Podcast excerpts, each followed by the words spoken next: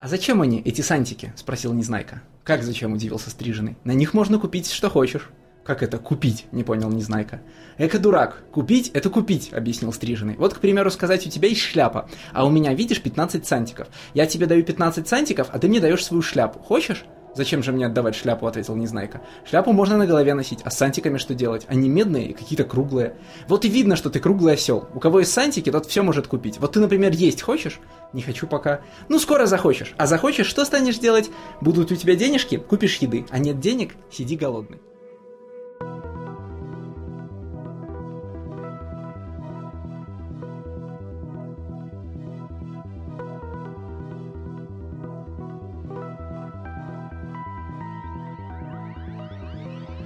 Здравствуйте, дорогие слушатели!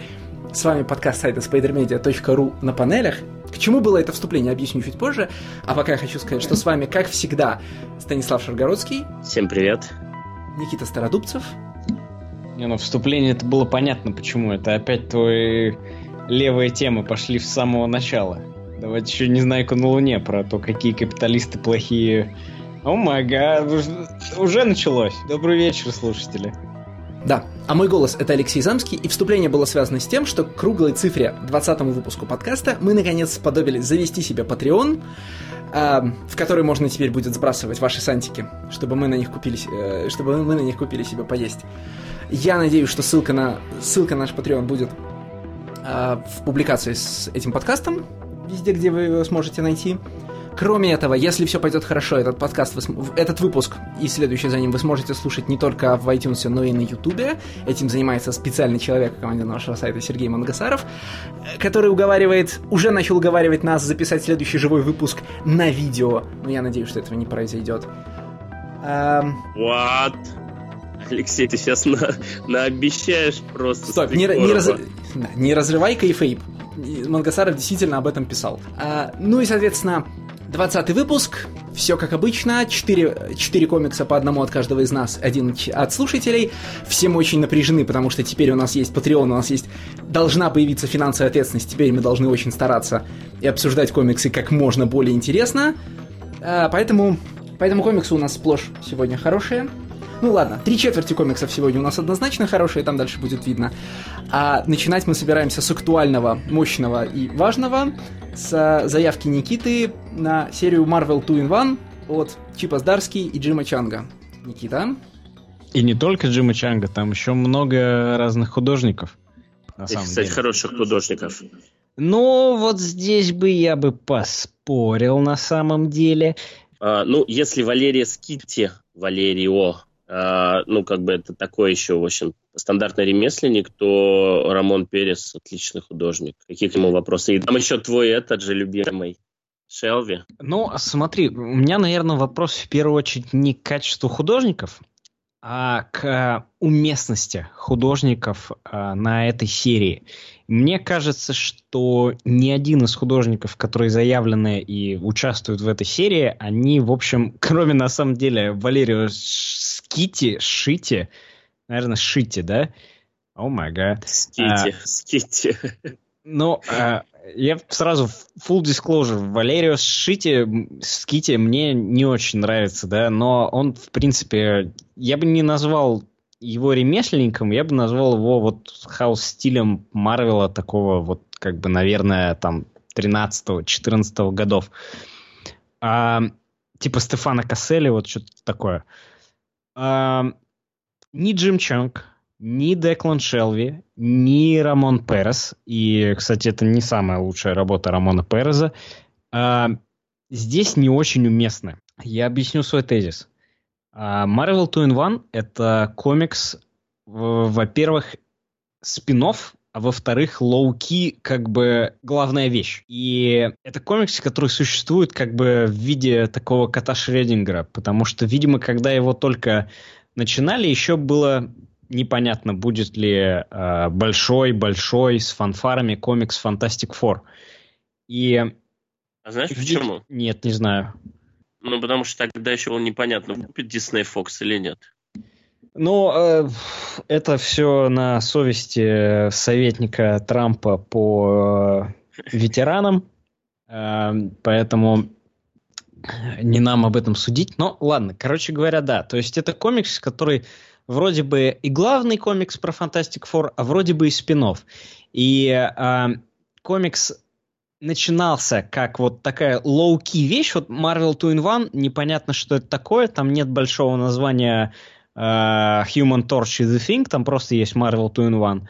Э, там нет названия Fantastic Four, даже если бы они это в Fantastic Four там кого-нибудь там того же Гострайдера или Паука э, к себе забирали. Там ничего нет, поэтому непонятно про что... Ну вот сразу же обычному покупателю, обычному читателю непонятно про что этот комикс. Что за Marvel 2 in 1, это антология какая-то или что-то такое.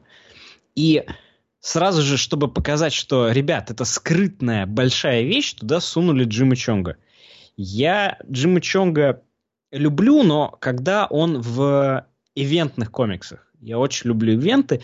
И мне нравится Джим Чонг, когда он рисует большие-большие развороты с, там, с 30 э, супергероями, которые летят в небесах, бьют друг друга кулаками и тому подобные вещи. Вот этот Джим Чонг мне нравится. Когда Джим Чонг рисует э, три панели на одну страницу, и из этих трех панелей это говорящие головы и э, безумно клево задизайненная какая-нибудь машинка или летательный аппарат, это ну, скажем, не формат Джима Чонга, да? А и прямо Слушай, скажем, в комиксах про я... четверку э, за дизайн машинок там такой не самый удачный, потому что он наследован молодому Кирби. Ну, конечно. Я вообще да, очень сильно не соглашусь, потому что Джим Чонг это тот художник, который работает с крупным и средним планом. Это не, не Перес, который рисует по 50 своих героев на одной странице. И таких комиксов ты у него насчитаешь, дай бог, парочку. Но я говорю именно про большие э, splash page и, я говорю про вот этот wild, э, widescreen, да, пресловутый, и вот такие ивентные вещи, которые а когда ты открываешь комикс, они у тебя возрождают какое-то впечатление того, что ты пришел на летний блокбастер. И вот э, каждый раз, когда я вижу Джим Чонга, у меня впечатление, как будто я пришел смотреть на большом экране э, большое кино, где э, I don't feel good, э, мистер Старк и так далее. Вот Marvel 2 in 1 это не тот комикс, который у меня должен вызывать такие впечатления. Давайте зададим контекст ситуации, да? Давайте объясним, что такое комикс Marvel 2 in 1 тем, кто читает не все. Ну, то есть мне, например, было трудно понять, когда я начал читать, что это.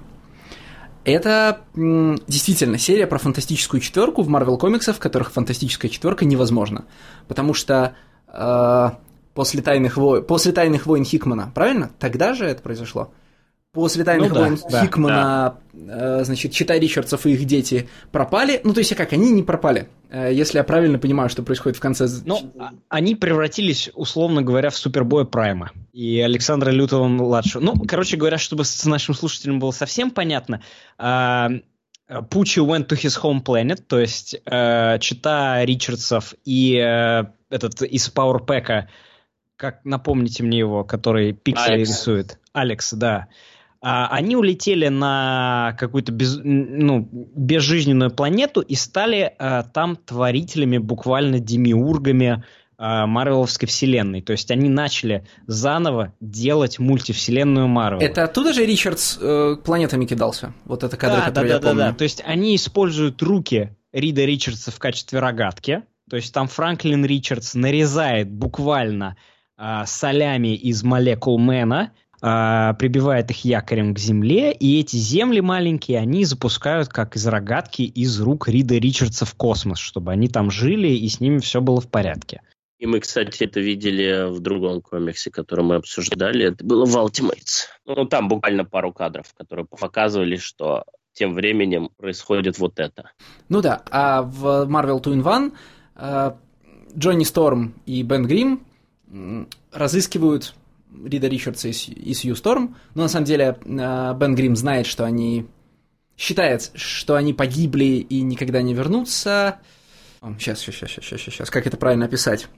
Ну, не совсем. Бен Грим-то как бы этого точно не знал. То есть он окончательно убедился об этом, убедился в этом в первом номере, когда получил послание от Рида, в котором тот сказал, что он как бы написал несколько версий условного постмортом вот этого спича, и если ты слышишь именно это, это значит, что ну все, как бы нас нету. Нас это значит всей семьи и его, и Сью нет. Да, но Рид говорит э, Бену, что самое, самое важное в жизни, как это, его завещание заключается в том, чтобы э, Бен и Джонни не переставали быть фантастической четверкой, то есть не переставали быть исследователями, и говорит, отправляйтесь что-нибудь, значит, что-нибудь наисследовать.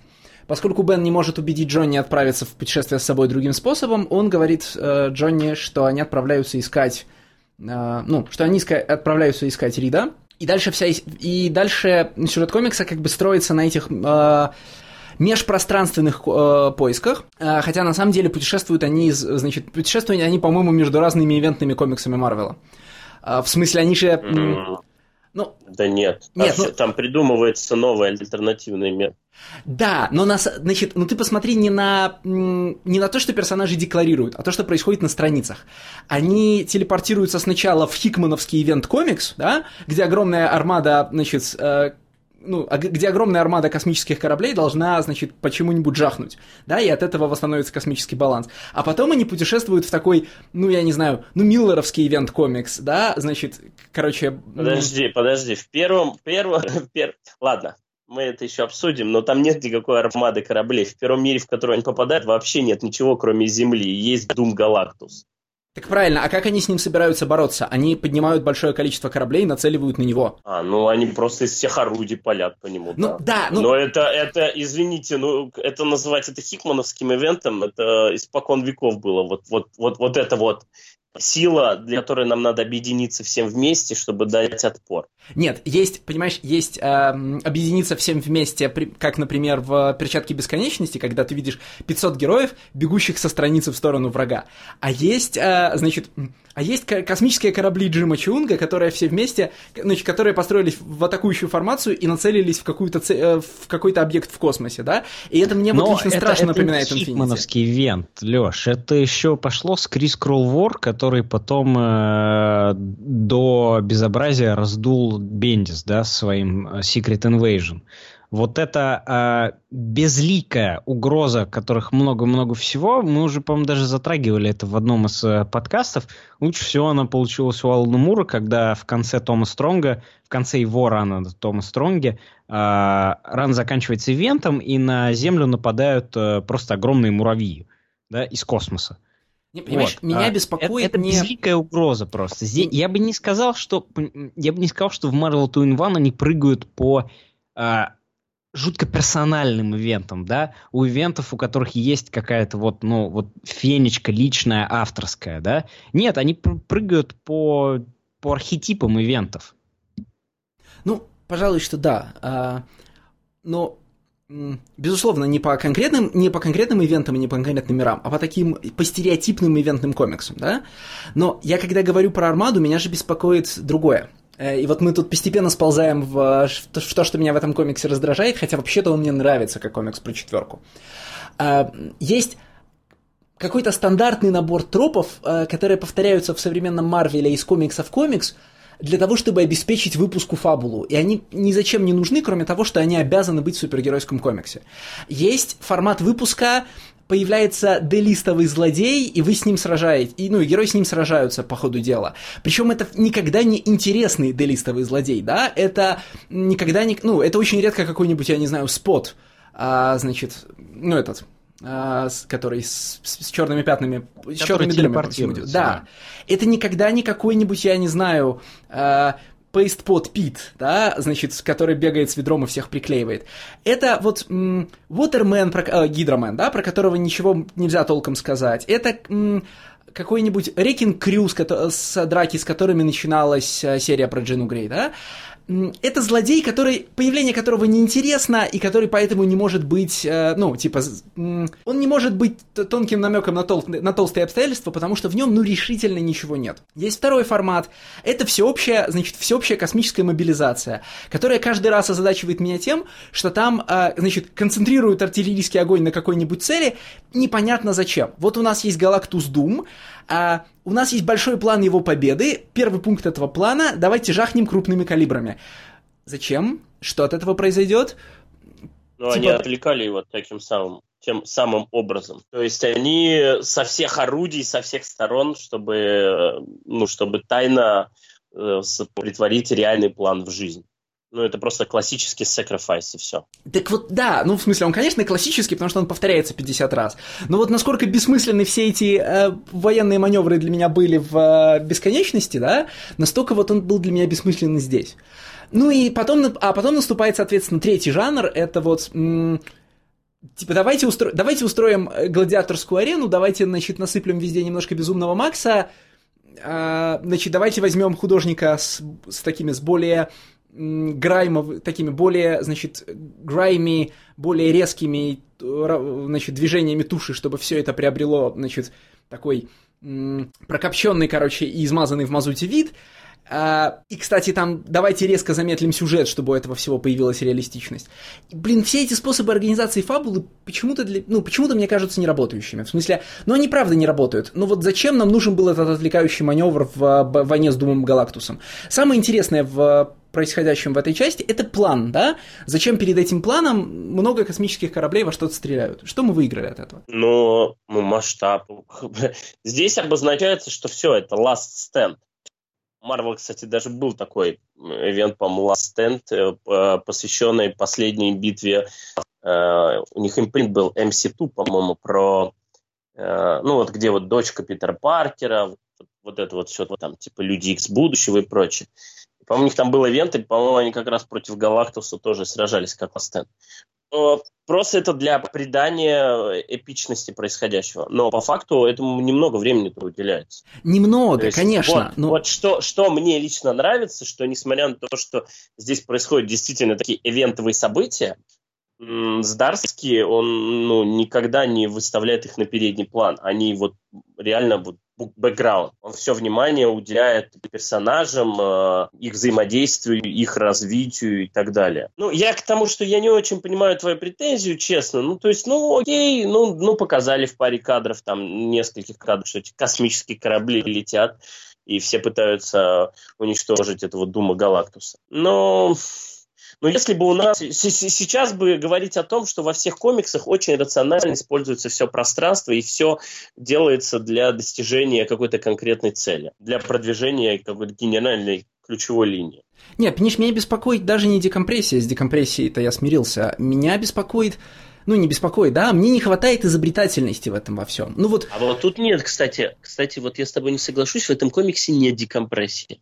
Она появляется, возможно, ближе к концу, но во всем остальном он очень быстро проносится. По сравнению с остальными сериями Marvel, он очень быстро проносится вперед. За сколько? За 11, сколько? 12 выпусков произошло очень много событий. Да, я здесь соглашусь абсолютно со Стасом. Это комикс, который полон действия и полон таких мини-развязочек.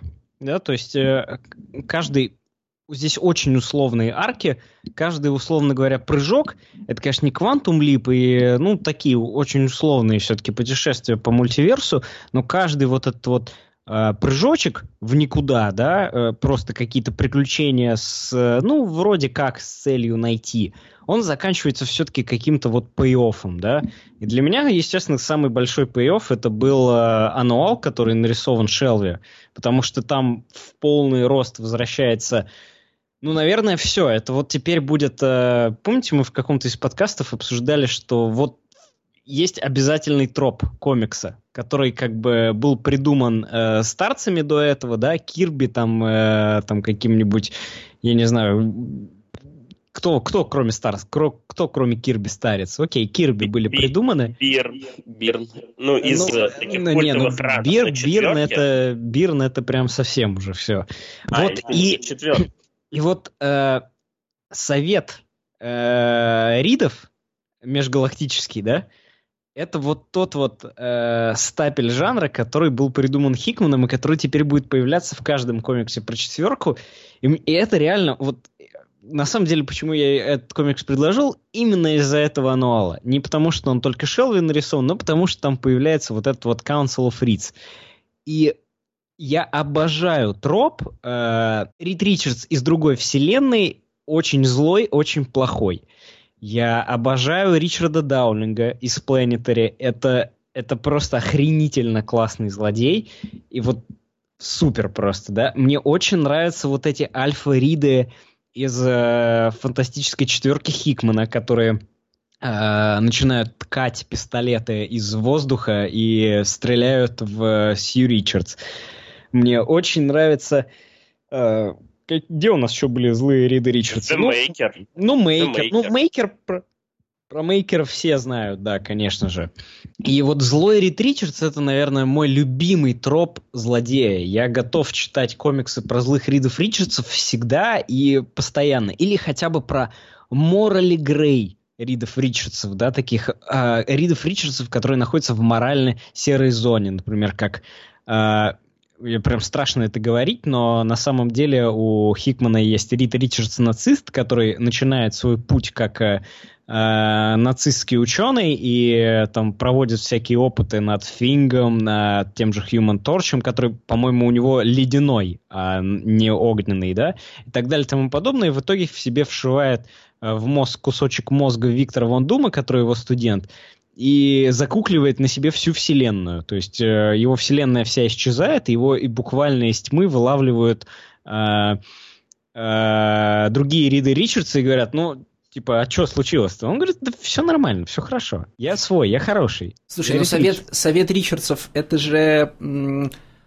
Как это сказать? Это же переработка Хикманом совета Кангов, нет? Роджера Стерна. Ну, э, с одной стороны, да. Ну, типа, но- мы знаем два таких- советов, но нет. Вообще-то есть еще Captain Britain Corps, который тоже достаточно не, не, не, это, известный. это немножко Окей, разные вещи. Да, Смотри, кстати, тут становится интересно, кто из них был раньше, Канги или Смотри, Бритты. вот- нет, Бритты, э, по-моему, естественно, был раньше. совет Кангов. Э, Естественно, был совет Кангов раньше, да, потому что на него еще были намеки, как только Натаниэль Ричардс появлялся. Но это все немножко э, другие вещи, да. То есть... Про э, совет Кангов я бы, кстати, это действительно посмотрел бы, потому что Captain Britain Corps это при Муре. ну, Кэптен А, это, соответственно, Daredevils, да, это какие там Да.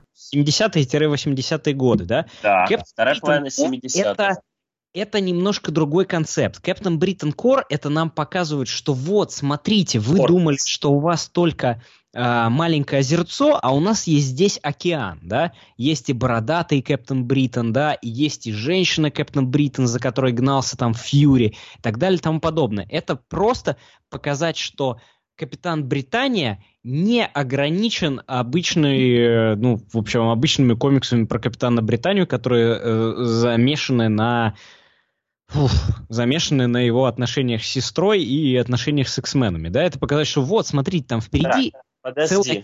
Во-первых, во-первых, никаких X-менов не было, когда ввели Капитан Бриттон Корпс. Если вам важно, я посмотрел даты. Э, Давай, расскажи. А я продолжу про Captain Britain Corps. Дедушка, конечно, успел раньше. Captain Britain Corps — это 83-й год, а Совет Кангов — это Avengers Роджера Стерна в 86-м году. Вот, получается. Captain Britain Corps это именно концепт защитников вселенной, мультивселенной. Ну, э, ты Эта идея была как раз я у Мура, и они, говорю, что есть и они океан. сражались. И они сражались, ну, вот с этим The Fury, который уничтожал супергероев по всей вселенной. Собственно, совет Ричардсов это тоже мы решим проблемы во всей мультивселенной. Ну, Но как смотри, эти не проблемы совсем, решаются? не Это совсем все-таки, не совсем все-таки. Еще раз, А, Совет кангов это больше такие а, как бы канги, которые наблюдают друг за другом и смотрят, ага, у того получилось, а у этого не получилось, значит я у себя сделаю вот так. Это больше такой как бы, это флер вокруг персонажа. А Бриттон Кор это опять же показать, что персонаж не зациклен на чем-то одном, вокруг него целый океан, и мы можем любого персонажа кинуть в какую угодно интересную штуку. А совет Ричардсов это все-таки клуб по интересам, да? Там прямо говорится, что это все те Ричардсы, которые, в общем, э, решили решать все и бросили себе, э, ну, соответственно, ушли из семьи буквально, да, то есть это злодей-антипод Рида Ричардса, который все время про семью, что Fantastic Four это Family, это Family of Explorers и так далее и тому подобное. Но вот эти Риды Ричардса это как раз нифига не Explorers и нифига не семейные люди. Это как раз вот Final Solution, э, прости господи, и без семьи. То есть это буквально злодеи антипода Рида Ричардса, несмотря на то, что это Рида Ричардса. Не хочешь ли ты сказать, что появление совета, совета Ридов как постоянного тропа фантастической четверки означает, что серия вышла из вечной тени Ли Кирби 61 и вошла в масштабную тень Джонатана Хикмана. Ну, потому что... А, да, да, я хочу FF сказать... Ли Кирби, это. да, это история про исследователей семьи, а FF э, Хикмана и вообще как бы все масштабные комиксы после Хикмана, да, это про решателей. Ну, типа там, да. всякие там иллюминаты, машина Мстителей, вот это все. Решатели появились еще у Макдафи, э, у Дуэйна Макдафи. Они еще появились, когда был Civil War, когда э, Рид Ричардс э, говорил, что вот все, короче, мы перестаем эксплорить, мы начинаем решать настоящие проблемы. Вот у нас тут все дерутся вокруг, но мы решаем World Hunger, мы решаем образование, и мы решаем, ну, короче, устраиваем социализм. И главная тема четверки, что давайте поедем на корабле смотреть, э, что там за Америка континент, и нас потом поймает доктор Дум и посадит э, к себе в замок. Она уходит. Она превращается в давайте решать все. Вот все. У нас есть real world problems, и у нас есть, условно говоря, а, я даже не знаю, кто будет Ридом Ричардсом. А, Ричард Докинс? Но, условно говоря, у нас есть Илон Маск, у которого суперсилы, у которого э, неограниченный бюджет, и вот он все будет решать сейчас за нас. За нас, за глупых, за неимущих и за униженных, оскорбленных. Погодите. Э, вы так лихо просто сказали, что одно заменяет другое, при том, что и Здарский, и Слот просто в каждом своем первом номере сколько только могли раз, только использовали слова explorers, adventurers и прочее. Это никуда не да, девается. а вот Наоборот, смотри, какая проблема. Это, это, это mission statement обеих серий, прям с самого же начала. Смотри, я не могу пока сказать про слот-то, понятно, потому что я видел один выпуск, но в случае со Здарски вот какая проблема. А, значит, mission statement первого номера. Мы станем, э, ну, типа, мы помним, что четверка — это исследователи и первооткрыватели, а потом мы начинаем двигаться по сплошь и ряд... Ну, во-первых, первая же наша миссия — это наше путешествие, значит, в первый выпуск «Фантастической четверки» старой, как бы ничего нового, да? И потом мы начинаем двигаться по номинально новым мирам, но мы не встречаем нифига новых идей. Единственной, э, ну, Пожалуй, что первая новая идея в серии Здарский появляется в последнем, но вот в последнем на текущий момент номере, да, где они используют пение для навигации. Это же в свежем номере, правильно? Я не путаюсь. Да, да, Джонни Шторм. Да-да-да. Вот это первая необычная идея. Ну, в смысле, Doom Galactus это не что-то супер новое. Ну, в смысле, конечно, наверное, еще ни разу не было Дума Галактуса, но ты же понимаешь. Алексей, это не претензия к Mission Statement, это претензия к сценаристу и к его фантазии. Я имею в виду, что он хочет... Mission Statement он нас на самом деле, ну, обманывает. В смысле, он, конечно, не, не, ну, не жульничает, в том смысле, что Здарский, вероятно, делает решает какой-то редакционный мандат и делает, что может. Но их mission statement, он как бы ничего не стоит в этих первых номерах, потому что они его не реализуют потом. Э, ну, я соглашусь в том плане, что здесь нету особо свежих идей, но м, при этом я придерживаюсь того, что это все зависит исключительно от сценариста и его умения, его фантазии. Чипс Дарский это не тот человек, от которого я буду ждать фантастические идеи в комиксе «Фантастическая четверка». Чипс Дарский здесь, потому что ему хорошо удается, для меня это было удивлением, потому что я от него этого не ждал, но ему хорошо удается вот та самая character work. ему хорошо удается character work на фоне вот этого всего мультивселенского беспредела.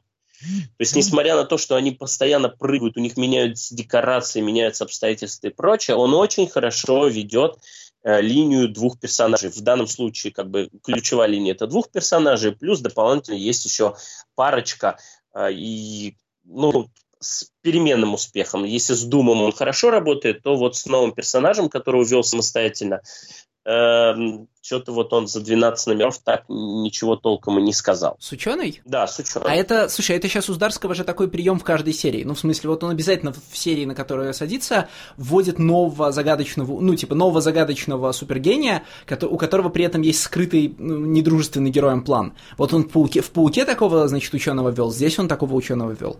Мне вообще, меня как-то озадачивает то, что Здарский в последний год а, от, отправился перековывать, ну, то есть он, видимо, понял, что, значит, на хахоньках в комиксах не заработаешь, и он отправился перековываться в натурального ремесленника от супергеройской серии, да? Он, э, ну, его Marvel Two in One это хороший комикс, не обладающий собственным лицом Здарского, каким бы это лицо ни было, да?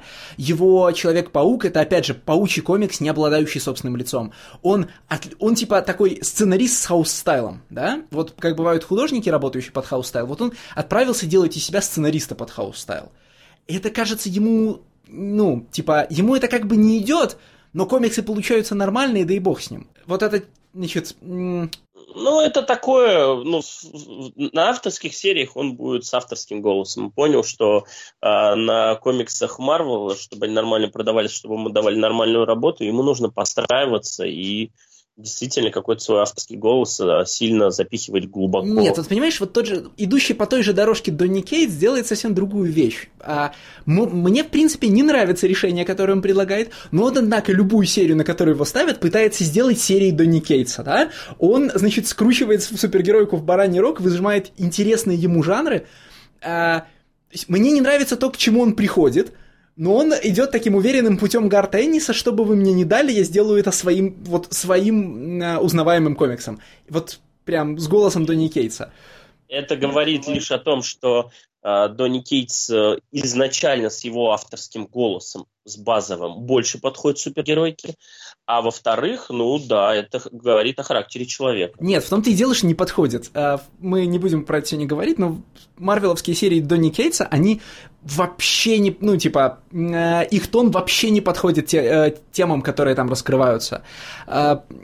Вот сейчас есть какое-то количество таких сценаристов, вот Никита немедленно должен сказать Бемес, да, а, сценаристов, у которых язык, голос диалогов, да, что ли, настроение комикса, которое задается диалогами, прямо противоречит тому, что изображается на страницах. Да, э, я на самом деле согласен здесь с Лешей по всем моментам, да. Э, абсолютно согласен с тем, что здесь Здарские, э, ну, на фамилия Здарский здесь не показывает тебе, что ты обычно от Здарски ждешь. Ты от Здарски ждешь злую иронию, да, э, ну, не такую злую, как, как Гарту Энис, такую горечь, такую прям вот, а просто злую иронию, да, что посмотрите, ну вот как он писал в Говарде Дака э, Человека-паука, да, что Человек-паук на любое упоминание о смерти э, начинает э, катиться на пол и говорить «Uncle Ben блу-блу-блу». Вот если бы э, спектакль Спайдермен был бы таким комиксом, я бы его обожал. Спектакль Спайдермен, к сожалению, это комикс абсолютно проходной, и которого, э, который мог написать любой абсолютно из, из вообще даже из собравшихся здесь, нас. Потому что это комикс, который вот про тимапы, э, и посмотрите, чем Человек-паук занимается в свободное время от серии Amazing Spider-Man. Не обязательно. А, Marvel 2 in One гораздо выше, гораздо сильнее, гораздо лучше, чем спектакль Spider-Man, но опять же здесь нету ни капли от авторского голоса э, Здарски. И если бы не было большой плашки Здарски, то можно было бы подумать, что это как раз вот э, ну, ну, я не знаю, какое-нибудь новое молодое дарование э, из э, тумблеровской тусовки, который решил взяться за голову и писать, все, я пишу марвеловский комикс. Вот Здарский делает примерно то же самое на Marvel 2 in One. Я согласен с тем, что Донни Кейтс э, изо всех своих э, комиксов делает э, ну, я бы э, выразился пожестче, я бы сказал парашу, да, потому что э, это обязательные мышапы из э, трех, десяти, пяти э, гиковских персонажей а-ля Punisher, Ghost Rider и, и Танос. Но э, ну, про это, это отдельная тема, вот его космический Ghost Rider, по нему можно целую диссертацию писать, потому что это, конечно, убожество то еще. Э, у него же эти у него же э, в этом же косме Ghost Rider он идет дальше и делает э, Джиггернаута Говарда Дака и так далее, да? Если кто-то из этого читает, ну там, то есть прям Он идет дальше. Ага, у меня сработал один мышап персонажей, значит, у меня сработает еще 10 мышапов таких персонажей. Но людям это нравится, люди э, это принимают, ну, потому что это очень простая идея, да, смешать двух гиковских персонажей, и вот у меня, смотрите, новый, да, получился. Это, по сути, идея Димена, только э, правильно реализованная, да, то есть это смесь Вольверина и Daredevil, получился Димен, абсолютно шуточный персонаж, но если его правильно реализовать и подать так, как нердам и гикам им будет интересно на него смотреть, то получается Космик Ghost который слипер хит и так далее тому подобное, да. А, в Веноме то же самое, это два мышапа. Нет, ты не да? уходи так далеко. Ну как не уходить? Нет, давай уж пойдем до конца. В Веноме это два, опять же, мышапа, да? Оказывается, что э, э, все вот эти вот э, симбиоты это не кроссворд из Тора, которого мы обсуждали тоже в одном из подкастов в спешиле, что не кроссворд Гора это первый симбиот. Э, это мышап мышап интересной штуки. А что же это за некросворд такой? Вот, блин, мне так нравится. А кто победит? Э, существо или Халк? Вот некросворд это такой сильный артефакт в Марвеловской вселенной. Что же это такое? Да ёб твою мать, батенька, это же первый симбиот. Как же ты, ну, вот это такой же мышап. И э, сейчас как раз объявили новую серию Guardians of the Galaxy, и, и уже примерно понятно, что там будет. Уже даже по тизеру понятно. Не, ну давай вернемся к, к Здарски, да? Цель Здарски, да. Здарски, Здарски мимикрирует под стандартный марвеловский комикс, вот под крепкий середнячок такой вот, прям простите меня за, это, за эту фразу, но Здарский здесь реально мимикрирует, как правильно вы оба выразились, под э, стандартного марвеловского писателя и делает, что самое главное, хороший комикс. То Очень это... соблазнительно предположить, что это ему, значит, напарник по перу Мэтт Фракшн научил, да? В смысле, Мэтт Фракшн, который писал, не приходя в сознание ивентные комиксы Марвела, да, который принимал любую позу по, прика- по приказу редакторов, да? А мне кажется, что вот может быть, кстати, да, может быть. Но у Мэтт Фракшн в итоге не вынес э, ужаса, позора, горечи, позора, да, и ушел. А вот Здарский, ну, нужно... Не, ну Здарский только начал. Но легко представить себе, знаешь, как э, Фракшин ему сказал, ты знаешь, там хорошие деньги, небольшие, ну, типа, не очень тяжелая работа, нужно просто, ну, знаешь, нужно просто смириться, да, короче, это типа... Это высасывает душу твою. Так вот, комикс-то при этом, ну, хороший. Ну, в смысле, мне понравилось читать Marvel 2 in One. Гораздо, пожалуй, больше мне понравилось это читать, чем э, фантастическую четверку Дэна Слотта, да? Значит, номер один. Yes! Я, кстати, хотел об этом сказать, извините, потому что, ну, вернуться. Вот Никите понравилось возвращение Совета Фрида, и что вот, мол, сейчас она пойдет, жара.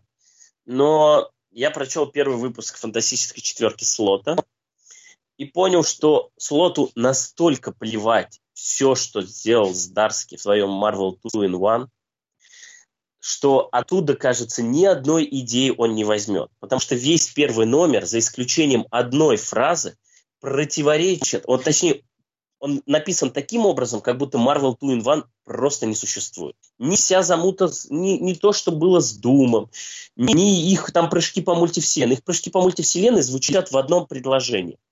Во всем остальном абсолютная тишина. Джонни Шторм все еще ждет возрождения, возрождения своей, возвращения семьи.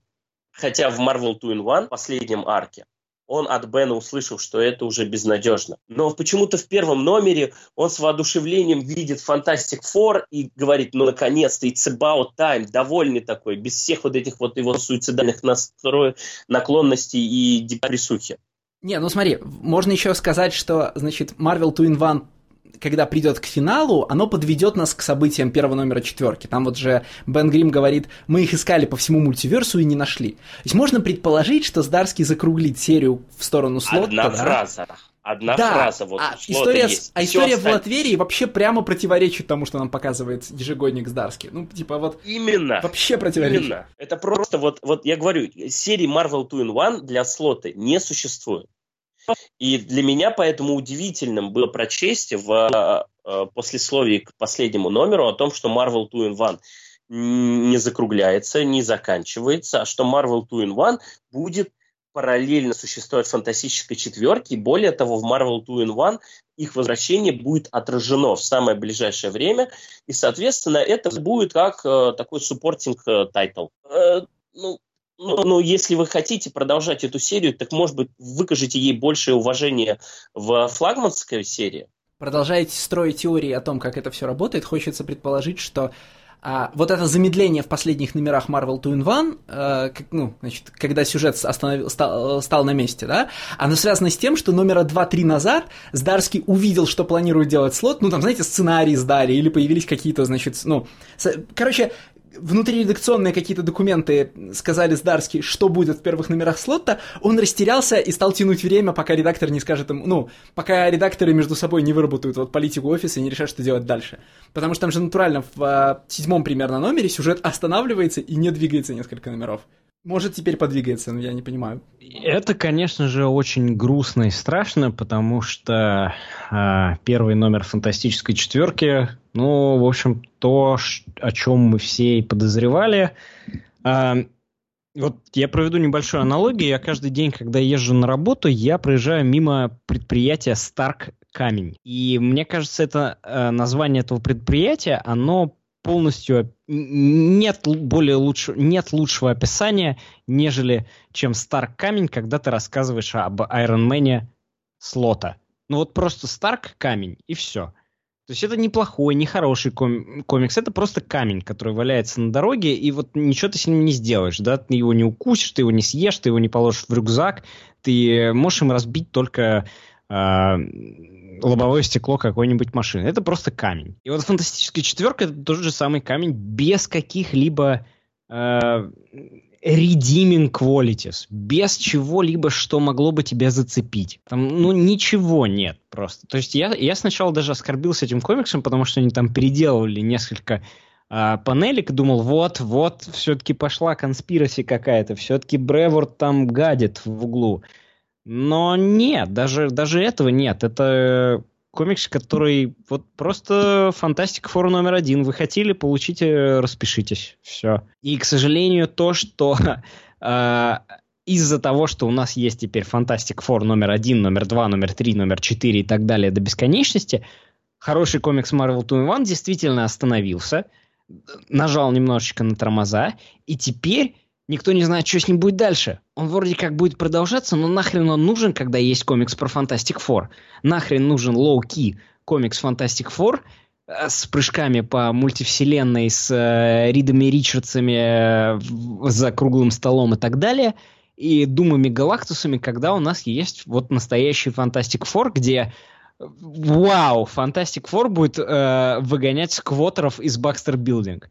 Вот это вот сюжет, который я всегда хотел прочитать э, в комиксах про фантастическую четверку. Как они будут выгонять сквотеров, и этих сквотеров же придумал сам Дэм Слот. Чуть... Э, э, сопли. Ну просто это же очень показательно, да? В смысле, теория продолжает исполняться – вот текущее состояние комиксов про фантастическую четверку это состояние всех марвеловских комиксов в миниатюре. А? Выходит, а, не, выходит значит, а, серия Marvel 2 in 1, которая на самом деле серия про четверку, но ее никто не промоутит как серию про четверку, а, и которая занимается, значит, занимается переигрыванием всех, так сказать, Fantastic Four Greatest Hits, причем Greatest Hits ее неизбежно располагаются в районе Ли Кирби, да? А, отклонение в сторону, хочется сказать, что мы обычно, ну, там, там, мы периодически принимаем такой, такой ракурс, типа, значит, Ли не очень важен, а важны его коллабораторы, да, значит, все хорошее в четверке сделал Кирби, все хорошее в Пауке сделали там Рамита и этот самый э, Дитка, да. Вот на самом деле возможность бесконечно брать из первой, пяти, из первой полусотни номеров четверки знаковых злодеев, это достижения жили, да, э, диалоги это писал он, ну, в смысле, и весь этот фантастический мамба-джамба тоже ему принадлежит.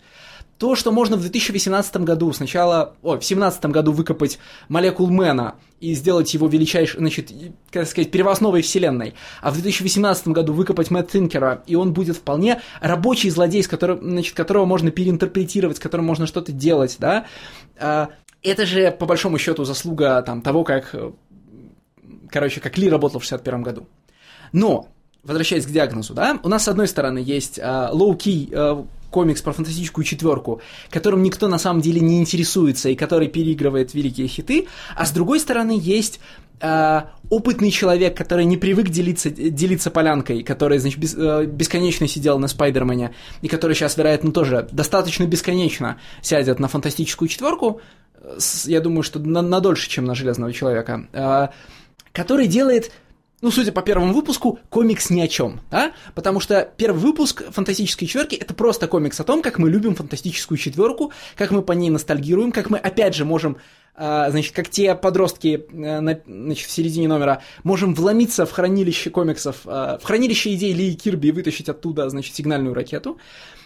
И, ну, это все, короче, очень плохой диагноз для современного Марвела, да? Э, бесконечно, ну, круг бесконечного возвращения, в котором мы не можем даже сделать достойный развлекательный комикс э, под вывеской, там, «Фантастическая четверка номер один». Ну, я не буду говорить про категоричность, там, ну, про насколько это отражает стейт всей вселенной, потому что я их комиксов-то особо сейчас не читаю марвеловских. Но то, что «Фантастическая четверка» слота, первый номер, вот именно первый номер, эм, значительно проигрывает тому же первому номеру с Дарски, это совершенно точно. У Здарски вообще очень сильный старт. Вот вся эта идея с первым приключением Грима и Рида, вот, э, как, в общем-то, Рид исхитрялся потом, несмотря на то, что там и security камеры ставили и прочее, подписывать и подшучивает над наградой. Подожди, это же будет второй номер. Ну, я старт я имею в виду. А, ну, имеешь вообще первый сюжет. Угу. Да, то есть это, по сути, два номера, когда они вот этот мультисект ищут и пытаются достать. Вот, по-моему, это может даже три номера. Ну, неважно, это, это классный вот такой задорный первый арк, который, во-первых, сильно не топчется на месте, э, во-вторых, он очень хорошо сразу проговаривает персонажей, он очень хорошо проделывает и показывает связи этих персонажей с другими персонажами, которые как бы тоже герои серии, но они в силу того, что не существуют, они не могут здесь напрямую присутствовать. Но по сути-то это такие же протагонисты, которые просто либо во флешбеках появляются, либо в альтернативных версиях предстают и так далее. Вот. А у слота, в общем-то, ничего этого нет. У слота есть точно то же самое мото Explorers, Explorers, Explorers и, и, и в общем, ничего. все. Весь комикс это такой, это такой watered down, да, вот есть такое выражение, это такой э, с, с большим количеством воды э, проговоренный mission statement с Дарски. Они сейчас еще повадились делать такую занятную штуку в первых номерах марвеловских комиксов. Ну окей, я вижу два, да, я вижу ну, первого слота и, э, значит, первый номер Спенсера на Пауке. Когда у вас есть необходимость запустить основной сюжет и второстепенный сюжет, но они как-то между собой не стыкуются, и вы не можете их сплести между собой, давайте просто вклеим два комикса под одну обложку. Вот, а, значит, сюжет про фантастическую четверку и сюжет про Дума по отдельности, и то же самое сделано у Спенсера, да? И более того, а, сюжет про Дума вроде как имеет более сильный клиффхенгер, и более интересные последствия. Поэтому ты прочитал один комикс, может быть, тебя не впечатлила огромная четверка на фоне, значит, э, на фоне космоса и над Землей, но вот тебе второй комикс поменьше, нарисованный, значит, за, очень забористым художником, с, опять же, с, с энергично развивающимся сюжетом, который спровоцирует тебя читать дальше. Только вот сюрприз-сюрприз, в случае с паучьей серией, например, вот этот э, бэкметтер, да, ну как бы сказать, э, B-Story, да, ее после этого забыли на все номера, которые вышли к текущему моменту. Э, то есть, если с четверкой произойдет то же самое, и на Дума они забьют на какое-то время, э, ну, за которое мы успеем забыть, насколько он не стыкуется с основной хронологией, вот это вообще будет номер. А расскажите, кстати, почему у Дума опять изуродовано лицо? Это где произошло? Ну, то есть у Зарски вот Я, оно, разве опять, оно разве опять изуродовано? В, у Слота, ну, да. Там, да. У не, слота ну, не, у Слота он по-моему, просто решает просто так надеть маску. Разве оно изуродовано? Да, у него... Можно, конечно, это списать на то, как Бьянки рисует, но вообще-то там есть конкретная страница, когда его лицо впервые вылезает из тени, и оно прям все покрыто шрамами. Там есть реплика, а, это нельзя списать на художника, там девушка говорит, ну вот, эта героиня говорит, а, значит, твой, ну, сравнивает его лицо с Латверией, про то, что, значит, в его отсутствие его страна, как его лицо, покрылась шрамами. Так что я думаю, что это опять шрамы. Больше он не Винсан Кассель. Но я, честно говоря, не читал никакого там, где это надо было читать, в «Железном человеке» или где? А, ну, я могу сказать, что в Infamous Iron Man я, честно говоря, не могу вспомнить, чтобы были какие-то намеки на шрамы. Я имею в виду бендисовский Iron Man. Ну, возможно, мы это увидим к вопросу о том, к чему в итоге придет uh, Two in One, возможно, мы все-таки увидим это в Two in One, и как-нибудь будет оправдано, почему Doom вот, вот находится в той точке, в какой он начинает находиться в Fantastic Four One. Да, сейчас есть большие шансы, что серия Two in One превратится, э, вот как я говорил несколько выпусков назад, да, в редакционную серию, где, э, которая будет передвигать фигуры на нужные места, чтобы все важное происходило на страницах какого-нибудь комикса.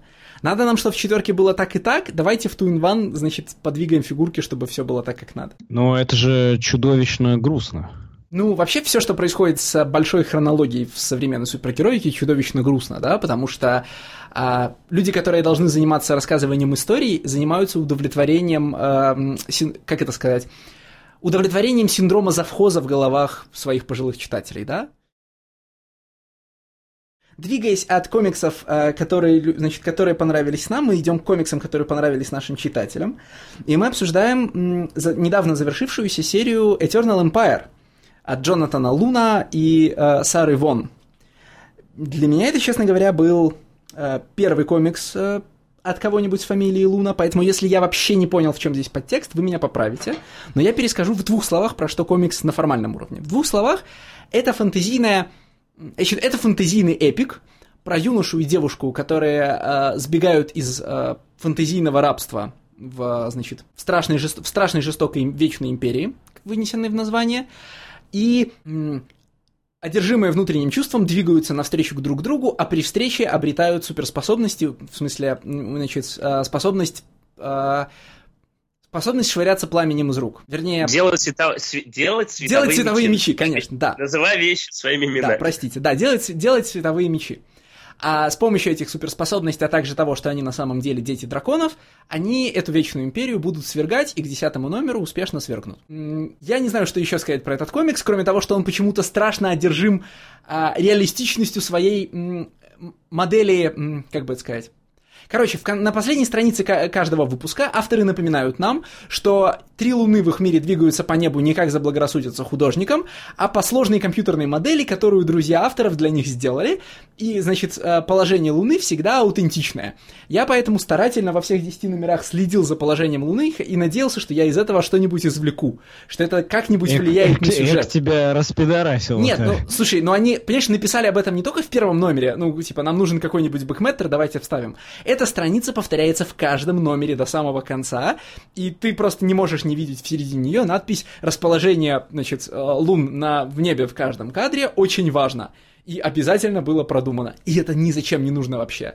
Даже существование трех лун в этом мире вообще не важно. Я, не, ну подожди, трех лун, ну как это все-таки, они же три луны, да, два избранных и она императрица.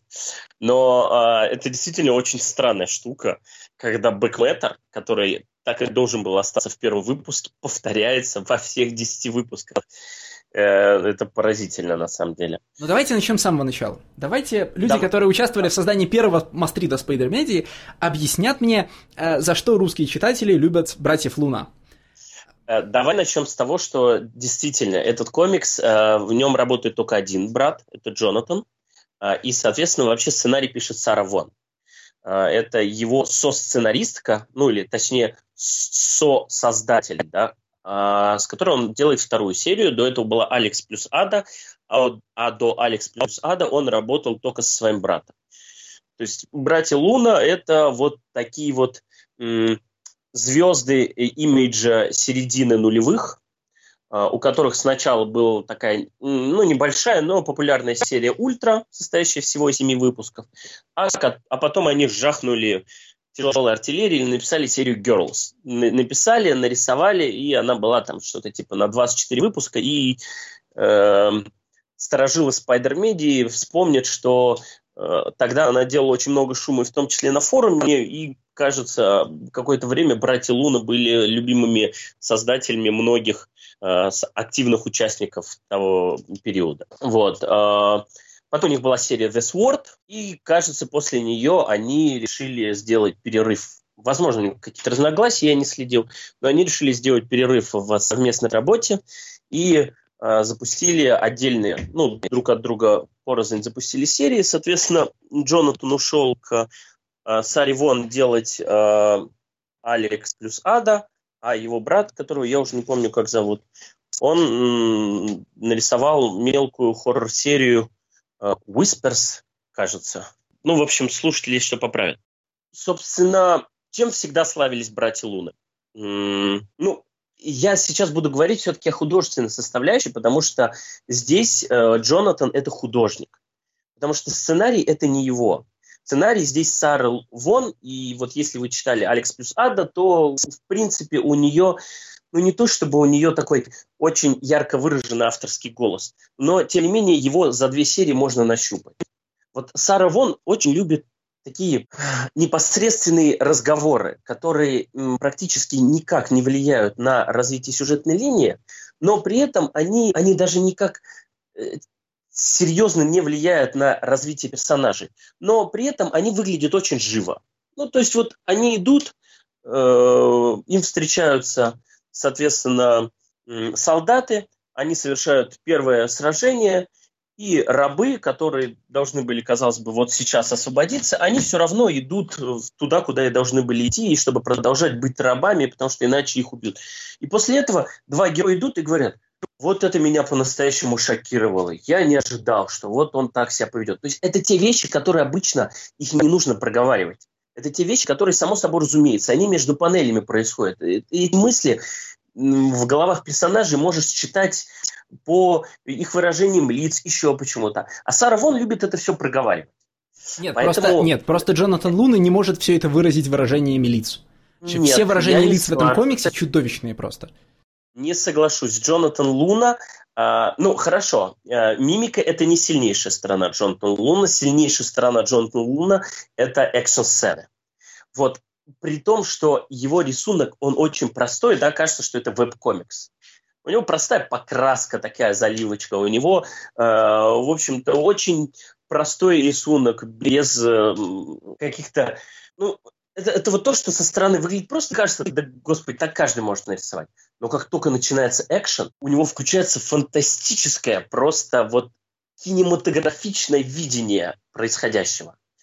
У него открывается прекрасная работа с, э, вот, с объектами, да, которые его окружают, с локацией он очень круто начинает выбирать ракурсы этой камеры. Вот когда финальное сражение с императрицей происходит, ей там отрубают руку, она так эффектно отлетает там с, с другого ракурса, капли крови, такой вот, ну, э, очень завораживает, честно. Э, это то, что э, было самым лучшей частью в комиксе The Sword, который, в общем-то, весь был построен на файтинге там главная героиня, ну, я не помню всех деталей, но она нашла меч и сражалась с повелителями стихий различных. И, в общем, она этим мечом их там всех рубила, и выглядело это очень впечатляюще. Вот, вот в этом Джонатан Луна. А во всем остальном это Сара Вон. Ну, по крайней мере, я так для себя разграничил. Я, если что, не защищаю этот комикс, он мне совершенно не понравился. Точнее, не так. Не то, чтобы он мне не понравился, но я тоже не понимаю, зачем он существует в этом комиксе э, за 10 выпусков не было сказано ничего. Ну, либо были сказаны совсем банальные вещи, которые можно было сказать за одну страницу комикса. Более того, я не являюсь поклонником Луна, то есть вот я не был тем человеком, который активно форсил для того, чтобы комикс Girl попал в Мастрит. И вообще мне The Sword у братьев Луна нравится больше, чем Girls, и, наверное, это любимая работа.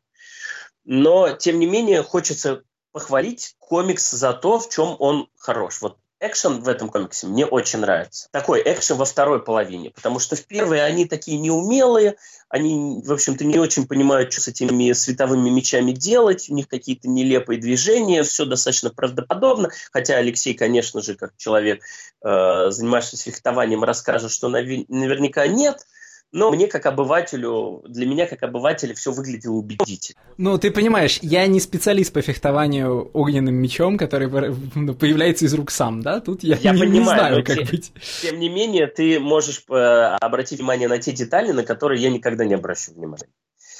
Но во второй части, вот в финальном сражении, например, мне очень понравился экшен. И вот там вот я прям увидел вот The Sword, да, за который, в общем, его очень сильно любят. Ну, а так, ну, ну да. Я вообще, знаешь, я э, читал эту серию и думал, вот так, наверное, выглядит э, рядовое фэнтези в глазах людей, которые фэнтези не читают и не любят, да? Вот, наверное, так они себе его и представляют. Я теперь вообще каждый раз, когда читаю фэнтези-комикс для подкаста, сразу вспоминаю, как, значит, как Стас меня спрашивает, а, дескать, с какими книжками, вот как с Миррором было, с какими книжками я это могу сравнить, было ли это где-то еще, и, значит, я поэтому начинаю искать параллели, и там, в случае с Eternal Empire, например, я с самого начала думал, что это будет, а, значит, романтическая фэнтези про любовь, и, что, значит, как славно вот придумано, что они не могут прикоснуться к друг другу, потому что вот у них, значит, на пламя из рук проявляется, и на этом будет строиться вот все драматическое напряжение серии, а потом оказалось, что нет. Потом оказалось, что это вообще как бы там, ну, значит, политическая фэнтези, э, местами прям играющая с серьезными вопросами, типа там, э, значит, демократии, экономики и сажания брюквы, и там политических убийств, да, а никакой романтической линии в этом нет и не должно быть. И это, кстати, это действительно удивительно, потому что если вот эта вот поэтическая подоплека, она ожидалась, э, если ты читал комикс «Алекс плюс Ада», э, то романтическая линия, она была мастом. Ну, собственно, «Алекс плюс Ада», там вот есть романтическая линия между главным героем, обычным человеком, и ей андроидом, э, которая потихонечку, ну, в общем, как по канонам Пиноккио начинает превращаться в человека, пытается да, научиться быть человеком и у нее там начинают появляться какие-то эмоции, ну и прочее, прочее. Ну и, конечно, на все это происходит на фоне того, что роботы становятся нелегальными, и бла-бла-бла, бла-бла-бла, она становится вне закона, они подаются в бега и прочее, прочее. В общем, в этом плане этот комикс очень похож на Алекс плюс Ада, за исключением того, что тут действительно романтическая линия, которая вроде как наклевывается с самых первых кадров их э, совместного путешествия, но она даже к концу ни во что не выливает. Так вот да, понимаешь, в Алекс плюс Ада темы были связаны между собой. В смысле, а, вот этот политический аспект был, ну, мотивировал события романтической линии, да. Романтическая линия была связана с внутренним развитием персонажей. Все части а, целого работали друг на друга. В Eternal Empire все живет само по себе. Есть линия отношений героев, она не то чтобы развивается, в смысле, они там преодолевают некий барьер отношения к друг другу и, значит, их расхождение по, по религиозным, скажем так, вопросам, да, но это происходит как бы само собой, попутно, да. Есть политическая линия, но она как бы ни зачем не нужна, потому что а, политика меркнет на фоне, ну, как бы, какая, какая демократия и разговор о политических убийствах, когда у вас есть магия, драконы, да, и великое пророчество. Есть линия с драконами и пророчеством, но она тоже как бы особенно не работает, потому что ну, может быть, тут вопрос в рисунке Луны, да, но я не ощущаю... Ничто не работало на большое эпическое событие, да, на великое пророчество, на там грандиозное явление драконов, которых там никто типа тысячу лет не видал есть параллельно со всем этим такая линия приземленности, да, вы думали, ну, значит, вы думали, что это романтическая фэнтези, а это а у нас на самом деле, значит, все серьезно, значит, э, женщины спят с драконами, э, э, рабы выдвигают внятные аргументы, почему не нужно уходить из рабства, война может закончиться очень плохо, ну, все такое, да, все это тоже никуда не ведет, потому что, во-первых, очень слабо коррелирует с рисунком, совершенно таким выхолощенным, да, и чистеньким, и совершенно не, работ... не коррелирует с остальными темами комикса, да, не работает с ними, не взаимодействует. Поэтому вот мы переживаем 10 номеров, а у нас происходит какая-то история с избр... конечно, с драконами, избранными воинами и, значит, с последним противостоянием в... на перевале в горах. Но ну, ничего не остается вот прям, был бы это, я не знаю, первый том а, сорокатомной фэнтези-эпопеи человека, который уже давно умер, и мне сказали бы, понимаешь, у этого просто есть миллионы фанатов по всему миру, ну там, первый том надо как-то пережить, дальше ты поймешь, за что его любят. Я бы успешно пережил. А как отдельное произведение, вот... Я прям не могу представить себе, вот авторы сели и сказали, мы расскажем вот именно эту историю. Вот с тремя лунами, значит, с не очень выразительными драконами, с кристально чистым рисуночком, да, а, значит, и вот у нас есть компьютерная схема трех лун, у нас есть карта географии континента, которая ни зачем не нужна, потому что она вся, в общем, можно заменить ее указанием «Империя справа», значит, не приснившаяся, не приснившаяся колония слева. Да, герои движутся, значит, справа налево, пока не упираются в море. Uh, вот у нас есть какие-то персонажи, у которых даже может не быть имен, потому что достаточно называть их, там, герой, героиня, старик, королева, ну вот на таком уровне, да? И вот это то, что они хотели сделать. Вот прямо они сочинили все это, значит, начали реализовывать э, свои какие-то, значит, синапсисы в готовые номера комиксов, и прям вот были довольны тем, что придумали. Вот это вот то, что они хотели. Я прям не могу представить это. Насколько этот комикс, он вообще out of place, out of time и out of всего. Вы сейчас очень долго разговаривали про Луну, про, про то, как мы пришли к тому, что в Мастриде Спайдер Медиан есть, про то, как э, э, люди, которые не знают, что такое фэнтези, ощущают, что вот оно и есть фэнтези. На самом деле, когда я читал Eternal Empire, мне в голову пришла одна единственная мысль. А, безусловно, это комикс, который выглядит блокбастерным кино. Но сейчас ты не можешь снять блокбастерное кино про э, битву на световых мечах и двух драконов, которые падают из небес и побеждают большого злого импера... из большую злую императрицу. Ты мог это сделать в 70-е, 80-е, в литерали, когда у тебя не было бюджета и получался бы какой-нибудь там дев-дилер. Сейчас ты можешь снять большое кино, если у него есть а, какой-то первоисточник книжечка, комикс, э, мультсериал из детства, серия игрушек, э, воспоминания бабушки о э, Второй мировой войне, что угодно. Но главное, чтобы был первоисточник и была уже какая-то база, было, было какая-то вот земля, куда можно кинуть эти семена, и дай бог, если они прорастут, если там все сойдется в порядке. И вот этот Eternal Empire, он не работает никак, ни, не как вообще ничего. То есть не как первоисточник, из которого могут снять кино или сериал, потому что такое кино и сериалы больше не снимают в качестве блокбастерного, да, потому что все помнят этого э, My Body is a Cage, где был в трейлере. Помогайте мне. Джон Картер. Джон Картер, да. Все помнят э, просто чудовищнейший провал Джона Картера. Это какой год был вообще там? 13-й, 14 или? Я уже даже не помню. Вот, ну, но да, это, первая это, половина это, был, это был такой показательный провал, что все, вот больше уже в такую большое-большое фэнтези с э, огромным количеством армий и всего такого уже не пойдут, если это точно не Lord of the Rings все, уже никто туда не пойдет. Хотя, казалось бы, там на Джонни Картере там много, опять же, как раз взято из э, взято Звездными войнами и так далее, но все, поезд ушел, и вот такие вещи, они благополучно остались в первом мастриде Спайдер-медии, как бы это э, грустно и трагично не звучало. Да, вот такая вот фэнтези, как ее воспринимают все э, те, кто с э, там сильно не знаком с жанром фэнтези, да, и Eternal Empire для меня абсолютно 100% фэнтези, да, потому что там есть драконы, световые мечи и злые императоры. Для меня это фэнтези. Но ревайвал Eternal, вот таких вот комиксов, вообще произведений в духе и в силе Eternal Empire, он уже никогда больше не произойдет. И вот оно все, оно погибло и осталось там далеко-далеко в прошлом. В каком прошлом, если комикс вышел в этом году? Так в том-то и дело, это что я, я, же, я же говорю, что этот комикс, он out of time, out of place. Слушай, ты так сказал, как будто у нас весь э, первый Must Read забит просто фэнтези-комиксами. Я сейчас интереса ради открою, мне кажется, что даже пяти не насчитаю. Нет, ну, э, первый Must Read Спайдермедиа я использую как э, что-то давнее прошлое и а, то, что про слом Хом. Типа 10 лет назад. 10 да, лет да, назад, да, да. Нет, естественно, Must Read Спайдермедиа первый создавался исключительно в угоду личным вкусовым э, предпочтениям тех, кто его создавал.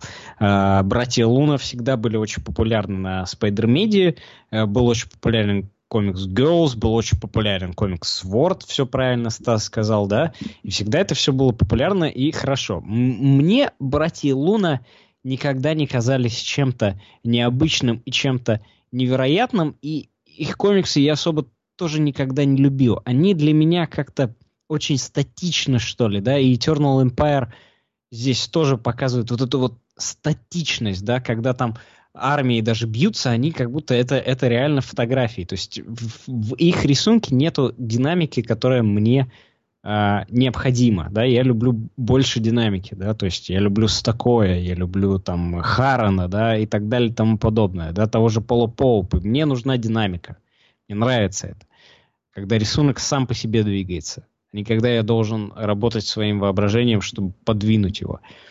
А единственное, чем меня привлекали братья Луны в качестве художников, это то, как они могли делать блер. То есть, когда я первый раз их увидел, вот этот вот а, то, что, ну, да, то, что в видеоиграх называется блер, заблюренное, а, заблюренное восприятие перспективы, вот это братья Луны делали всегда хорошо. А все остальное, ну, Слушай, да. Ну, это же делали, это же делал их друг Photoshop, разве нет? Ну, правильно, что дел, их делал это друг Photoshop, но э, когда ты это видишь, условно говоря, в комиксе Girls, который там, типа, какого, 2007-2006 года, ты думаешь, вау. пятого. Третьего, пятого, да. Ты думаешь, вау. Я этого никогда раньше не видел. Потому что до этого я смотрел э, на э, Death and the Family. Да? Ты думаешь, вау. Но больше тебя ничего в комиксе Girls не, не привлекает. Не, ну в Girls там была... Ну почему? В Girls в первую очередь работал все-таки Блю. А в Girls в первую очередь работала вот вся вот эта вот грызня, которая была во, в этом маленьком городке, все эти межличностные отношения, как они там все менялись, как все это начало рушиться после того, как появились эти нимфоманки и прочее. То есть Girls в первую очередь это вот такой остро-социальный, я не знаю, триллер, Остросоциальный slice of life. Э, ну, не slice of life, конечно, триллер с uh, выведенным на передний план именно character work. Ну, то есть это вот это то вообще вокруг всего, вокруг чего всегда крутились братья Луны. Я не сомневаюсь, что вам 10 лет назад нравились комиксы с нимфоманками. Это нет, вообще не удивительно. Алексей, нет, вот, вот мне никак... Вот, но я прям, нет, я скажу, что мне никогда не нравится, чтобы очистить свое чистое имя. Хорошо, хорошо. Я не скажу, что мне очень нравились, но я понимал эпил этих комиксов. И я хочу сказать, что по своей памяти, насколько я помню и Sword, и Girls, я могу сказать, что Eternal Empire это не комикс уровня вот тех братьев Луна. Даже Алекс плюс Ада, который намного лучше, чем Eternal Empire, это не комикс братьев Луна. Это комикс Джонатана Луны и Сары Вон. И влияние Сары Вон здесь ощутимо. Потому что она отвечает за сценарий. Они придумывают совместную историю, но сценарий пишет Сара Вон. По крайней мере, так указано в выходных данных. А Джонатан Лун его иллюстрирует. Я Поэтому ж... я я не предлагаю приравнивать Eternal Empire, и мне вот, честно говоря, не очень нравится эта штука, что типа вот, это очередная работа братьев Луны. Это работа Джонатана Луны с Сарой Вон. И э, это вообще другая опера, и это не тот уровень. Ну, понимаешь, рисует-то все равно Джонатан Луна, да? я большей частью-то тут зацикливаюсь на рисунке. А, то есть вот я не просто так же про нимфоманок сказал. Вот я открыл первый номер Eternal Empire, там, значит, женщина раздевается до гола и отдается дракону. О, подумал я, понятно, почему, короче, читатели хотят этот комикс. Нормально, типа, сейчас вот э, поползем через комикс про женщину, которая, про женщин, которые отдаются драконам. Но нет, там этого всего нет. Казалось бы, вот этот э, стерильный, э, значит, не стерильный, а как это, сверхчистый, да, рисунок, он очень хорошо будет подходить к такого рода сценам, но нет, их там не будет. А потом думаю... Это вопрос к рисунку или к сценарию? Это еще вопрос рисунку, к сценарию. К рисунку в первую очередь, да? В смысле, я-то ну, ожидал, почему? что... Если сценаристка не дает такое рисовать, тогда почему вопрос к рисунку-то? Нет, ну в смысле, э, ей... Я бы понял, почему рисунок такой, если бы это был рисунок, если бы это был рисунок комикса про женщин, которые отдаются драконам. А так, это рисунок комикса про... Вот там в первом или втором номере есть супер показательный момент – а, значит, там героиня, которая живет среди серого, значит, среди серой земли и желтых домиков, испытывает видение, и в этом видении видит серые домики и желтую землю. Значит, а вот она ахает, и по ее тексту, по событиям мы понимаем, что она в видении увидела что-то необычное. Но я смотрю в эти кадры ее видения, да, значит, самое необычное там, это, это вот, короче, оранжевый заблюренный кантик, который мне показывает, что это видение. А внутри кадра, ну, не происходит, ну, ничего. В смысле, я вот не Алексей. могу найти способа ахнуть, увидев эти серые прямоугольнички, которые, значит, она узрела на треть страницы. На треть страницы. Я понял, к чему ты. Ну вот я тебе просто тогда скажу, что комиксы братьев Луна э, известны и были так любимы не за счет рисунка. Рисунок это было, ну то есть это как синергия, да, рисунок работал с их сценарием. И когда надо, они могли использовать сильные стороны своего рисунка. Ну, я согласен Слушай, абсолютно. Ты что, понимаешь, что я э, услышал про нимфоманок это... и не остановлюсь, да? Ты мне сейчас а, рассказываешь, а, что конечно. вы покупали плейбой ради статей. А, что? Нет, безусловно, все начинали читать комикс Girls, потому что там была, был синопсис про э, инопланетный корабль, хотя тогда, по-моему, это было еще неизвестно, что это инопланетный корабль. И, а что... Пардоньте, пардоньте, еще раз, я пытаюсь защитить свое честное имя. Я начал читать комикс Girls, потому что его просто форсили адски на Спайдер-медиа, и мне сказали, смотри, какой крутой комикс. Я даже не знал, что там будут нимфоманки. Я, я соглашусь с тобой, но тем не менее, я думаю, что у большинства я думаю, что у большинства первичным импульсом к прочтению этого комикса был именно синапсис о том, что э, там, значит, появляется в значит, маленький американский заброшенный городок, ну, не заброшенный, просто городок, его изолируют, и вдруг там появляется куча голых девушек, которые начинают ко всем всячески приставать. И вот как под таким напором вот этот вот социум э, эта система, которая сложилась в этом городе, как она сможет этому противостоять и сможет ли она устоять. Вот вторая часть, она, конечно, никого не интересовала, когда ты открывал, да, тебе было, ну, как тебе было, да, вот читателю, я думаю, зачастую было интересно открыть и посмотреть, в общем, как оно, это же вот комиксы не какие-то там порнушные, это же имидж издает, да, вот вот как это все будет сделано. И вот тут как раз и вступала вот эта вторая часть. Не, ну подожди, имидж в 2005-2006 году как раз был порнушным. Нет, имидж ну, не был порнушным. Ну, а порнушным сказать, был аватар. Ну, слушай, ты хочешь сказать, что в 2005-2006 году у имиджа комикс была такая же репутация, как она есть сейчас? Нет, конечно, не была, но тогда у Image комиксов уже начиналась эпоха Возрождения. Тогда пошел Walking Dead и Invincible, тогда Fraction с э, Эльсом замучивали свои э, эксперименты с Казановой и Феллом, тогда Image начал вставать с колен. И братья Луны это были одни из драйверов этого встать с колен. Anyway, давайте закругляться, и я, в общем-то, я на, на самом деле-то даже особо ни с кем не спорю. Я согласен, что это комикс, который не то, что он не должен существовать, но не совсем понятно, зачем он существует.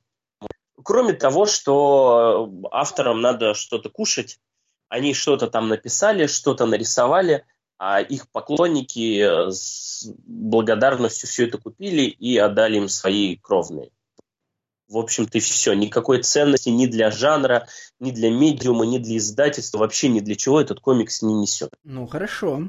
Эм, вот так мы грубо обошлись читательской заявкой. Давайте переместимся тогда, Стас, к вашей заявке. Э, а ты нам принес э, графический роман «Дом женщин» э, от Софи Гольдштейн. Это, по-моему, фантаграфикс, да? Нет. Фантаграфикс же? Да, это фантаграфикс. Ну, конечно. Это как, ну, значит...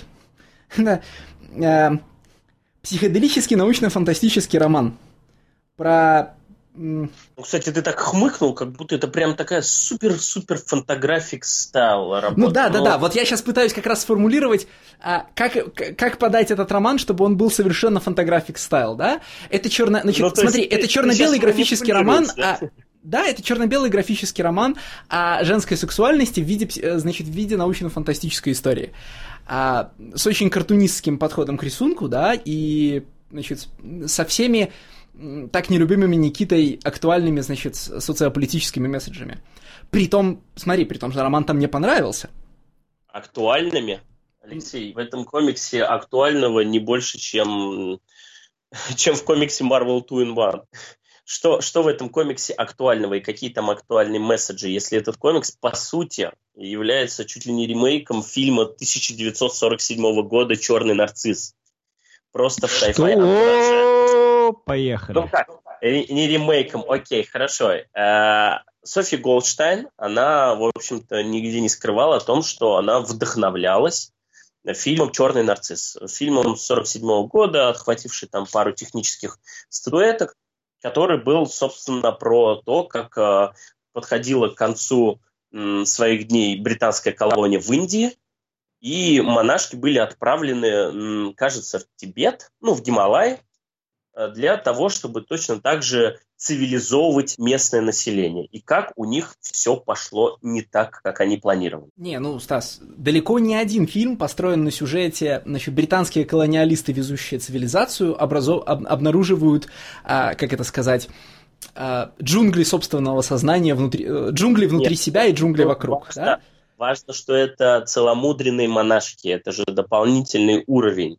Нет, подожди, в любые истории про британскую цивилизацию это истории про, ну, про подавленную сексуальность и вот про это все. Ну, в смысле... Как они все хотят Indian Dick. Слово, да? слово викторианский, оно прямо означает обладающий подавленной сексуальностью, да?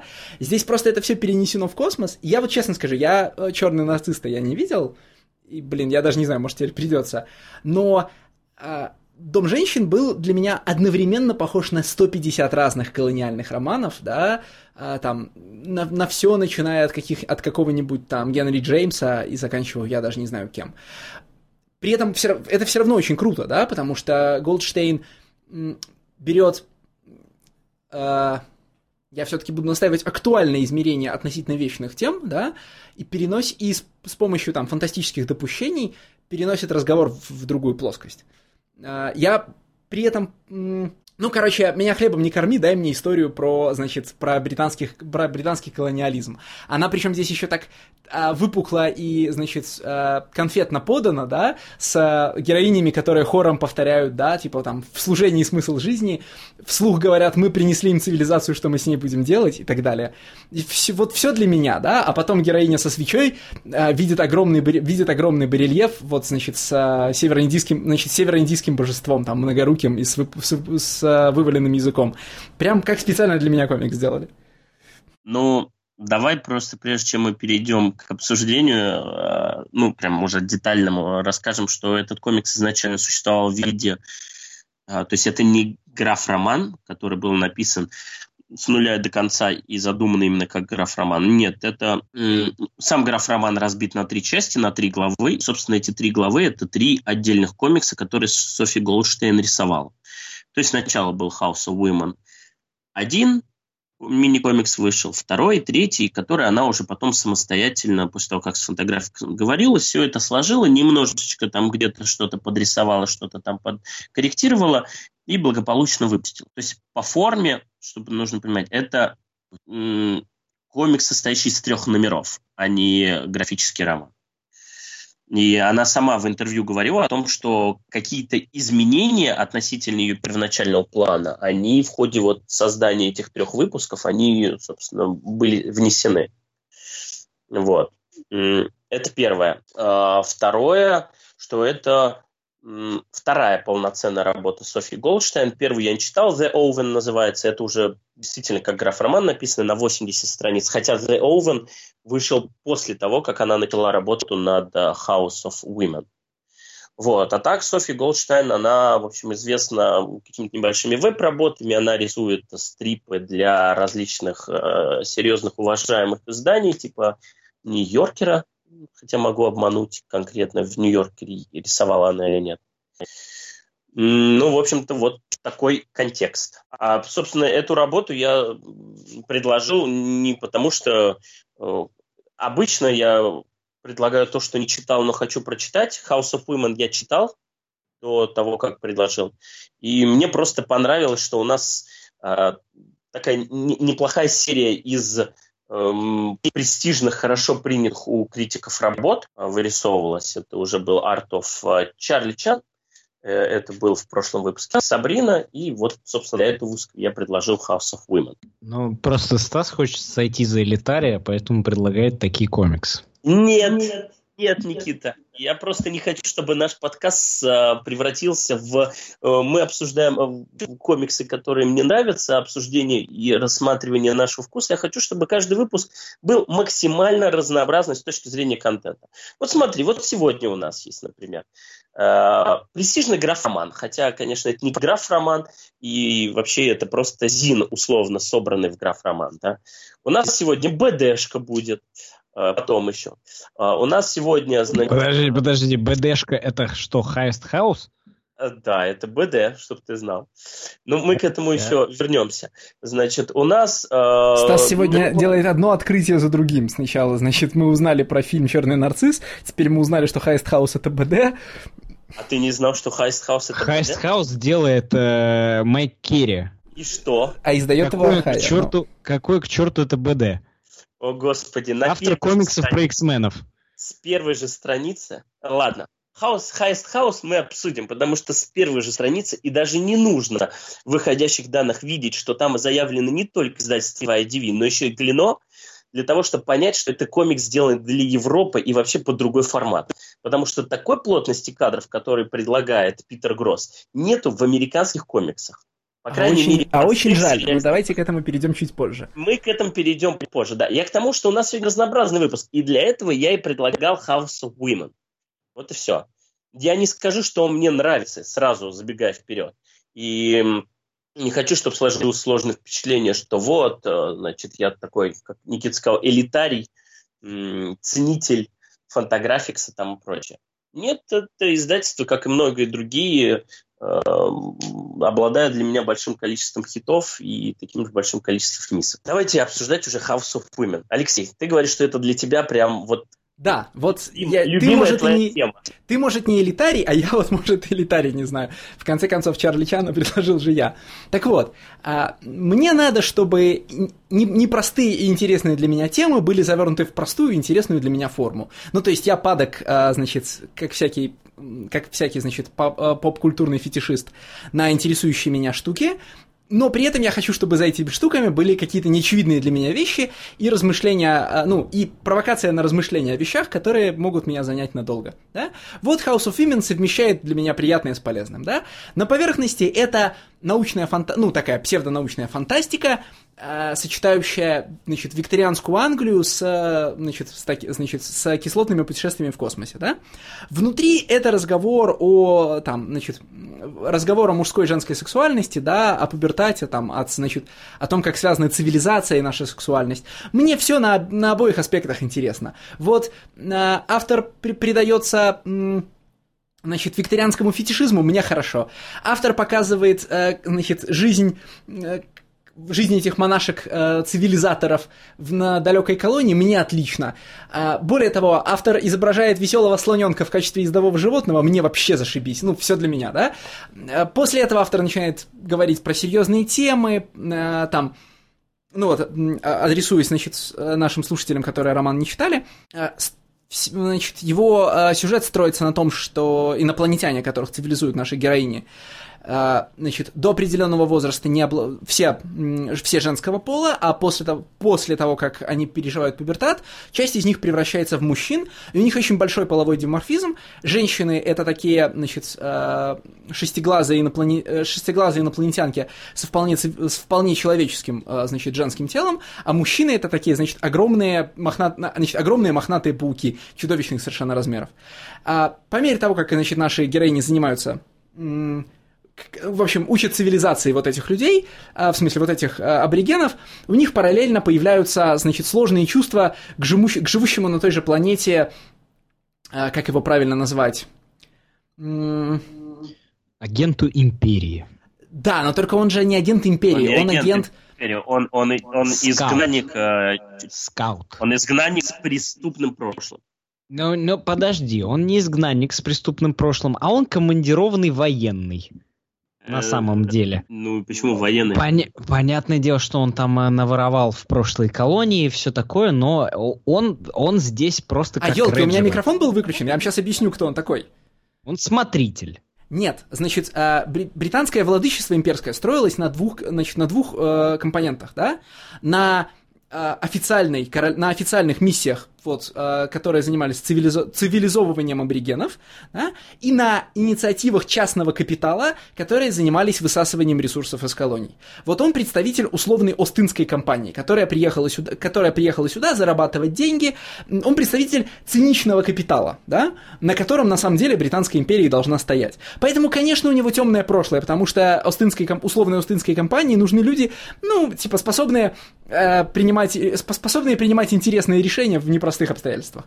И, конечно, он представитель такого, э, ну вот он тоже не цивилизован, да, он представитель так, э, фронтира, что ли. А, он, он витальный, Кто первый да? из нас скажет сердце, сердце тьмы? Ну, не совсем сердце тьмы, нет, ну что ты. Скорее, э, вестерны про ковбоев и индейцев, да, где человек, который покидает границы города, он должен тоже, должен тоже стать дикарем. Э, сердце тьмы, оно ведь про... Э, как это сказать? Оно про абсолютная власть развращает абсолютно, да, про то, как э, наш условный полковник превращается в бога для дикарей.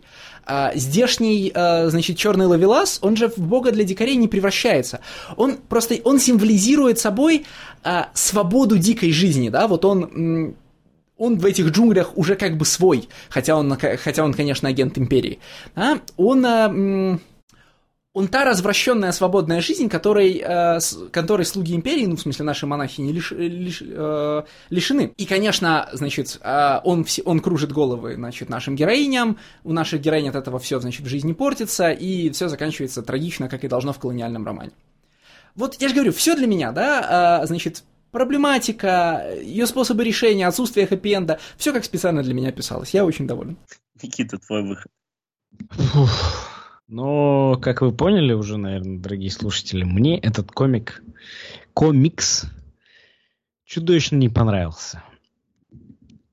Он мне не понравился, потому что на самом деле это довольно простая фантастика, которая на самом деле у меня вызвала более такое впечатление, похожее с марсианскими хрониками Брэдбери, да, где огромное количество э, космонавтов пытаются утихомирить э, Марс и сталкиваются с э, артефактами Марса, сталкиваются с деревнями и там выжигают этих марсиан и так далее и тому подобное. Здесь просто, ну да, э, как сказал правильно Стас, это э, колониальная тематика. Э, монашки пытаются э, ублагоразумить э, индусов и really want some Indian dick, some and Vagin. Uh, что мне не нравится в этом комиксе? Мне не понравилось, что все uh, четыре, четыре же, да, четыре героини, они как раз сексуально репрессированы.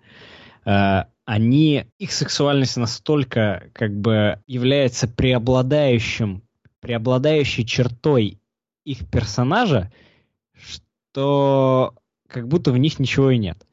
Здесь есть четыре женщины-монашки, которые пытаются э, значит, облагоразумить э, этих э, женщин инопланетян, которые потом в связи с гендерной дисфорией превращаются в адских мужчин и начинают всех буквально пенетрировать сразу же. А, и они все, их, их главная фиксация в этом комиксе это секс. А, Почему все-то? Я что-то не понимаю. Я сейчас объясню. Я сейчас объясню. У нас есть э, главная героиня, с которой мы, как читатель, должны себя ассоциировать, потому что она молода, она не совсем э, привержена вот этой э, тоталитарной империи и может что-то думать, да, но первое же, что она делает, э, she goes and fucks some Indian dick. То есть все ее, э, все ее желания там привнести что-то э, в эту культуру, да, или выполнить задание империи, они все сразу же разбиваются про то, что рядом со мной живет красивый мужик. И нужно срочно к нему прыгнуть в постель. Мне кажется, женщина персонаж и женщина вообще в реальной жизни, она может классифицироваться, но э, содержать в себе что-то большее, нежели чем просто сразу же желание прыгнуть э, к мистеру Дарси в постель. Это, ну, это, это, это мое ты, личное ты, мнение. Ты, ты с э, лаборанткой путаешь. То есть это она прям горит желанием бросить. Подожди, нет, нет, она а, а, главная, главная героиня, героиня, главная героиня снятся. Подожди, да, Подожди, ей есть. сначала снятся фивер сны, про то, как она думает про него, и потом сразу же она, проснувшись от этих э, буквально влажных снов, она идет к, э, к нему и думает, ну все, давай, короче, жахаться. Потому что я сильная женщина, ты сильный мужик, и, но одно место у меня чешется, и я тут прям сразу же пойду. А, Стас правильно подводит к нас к мысли о химике, э, которая, э, так скажем, другая грань женского э, вожделения мужчины. И вот что, что мне не понравилось, то что все женщины здесь вожделеют мужчину. Женщина может не вожделеть мужчину. Ну, у нее есть Нет, состояние. подожди, подожди. Я все, я не могу, я не могу не ворваться. Поменяй Давай. местами э, гендер всех персонажей э, романа. Да? Значит, вот пять, значит, не, в смысле, оказывается, совершенно дикая э, история про то, как э, 10 матросов хотят одну туземку. нет, не туземку и не 10 матросов, да, а четыре суровых офицера при, значит, прилетают на А, далекую планету в длинную экспедицию. Комсомоль- а там же- комсом- э, комсомолку, э, отличницу боевой подготовки и санитарку. Опять-таки, опять-таки нет. Опять-таки нет, да? Королеву джунглей, да? В том-то и дело, что э, этот, значит, агент империи, э, который тут рвет цветы и зарабатывает деньги, да, он же натурально... Я не знаю, если поменять ген, бог. я не знаю, что для меня здесь хуже будет. Вот честно. Нет, В я хочу сказать, случае, что если бы мы это поменяли гендер всех персонажей, нас бы совершенно не смутила эта фабула. Ну, в смысле, она была бы для нас совершенно естественна. Она совершенно смущает и с помененным гендером.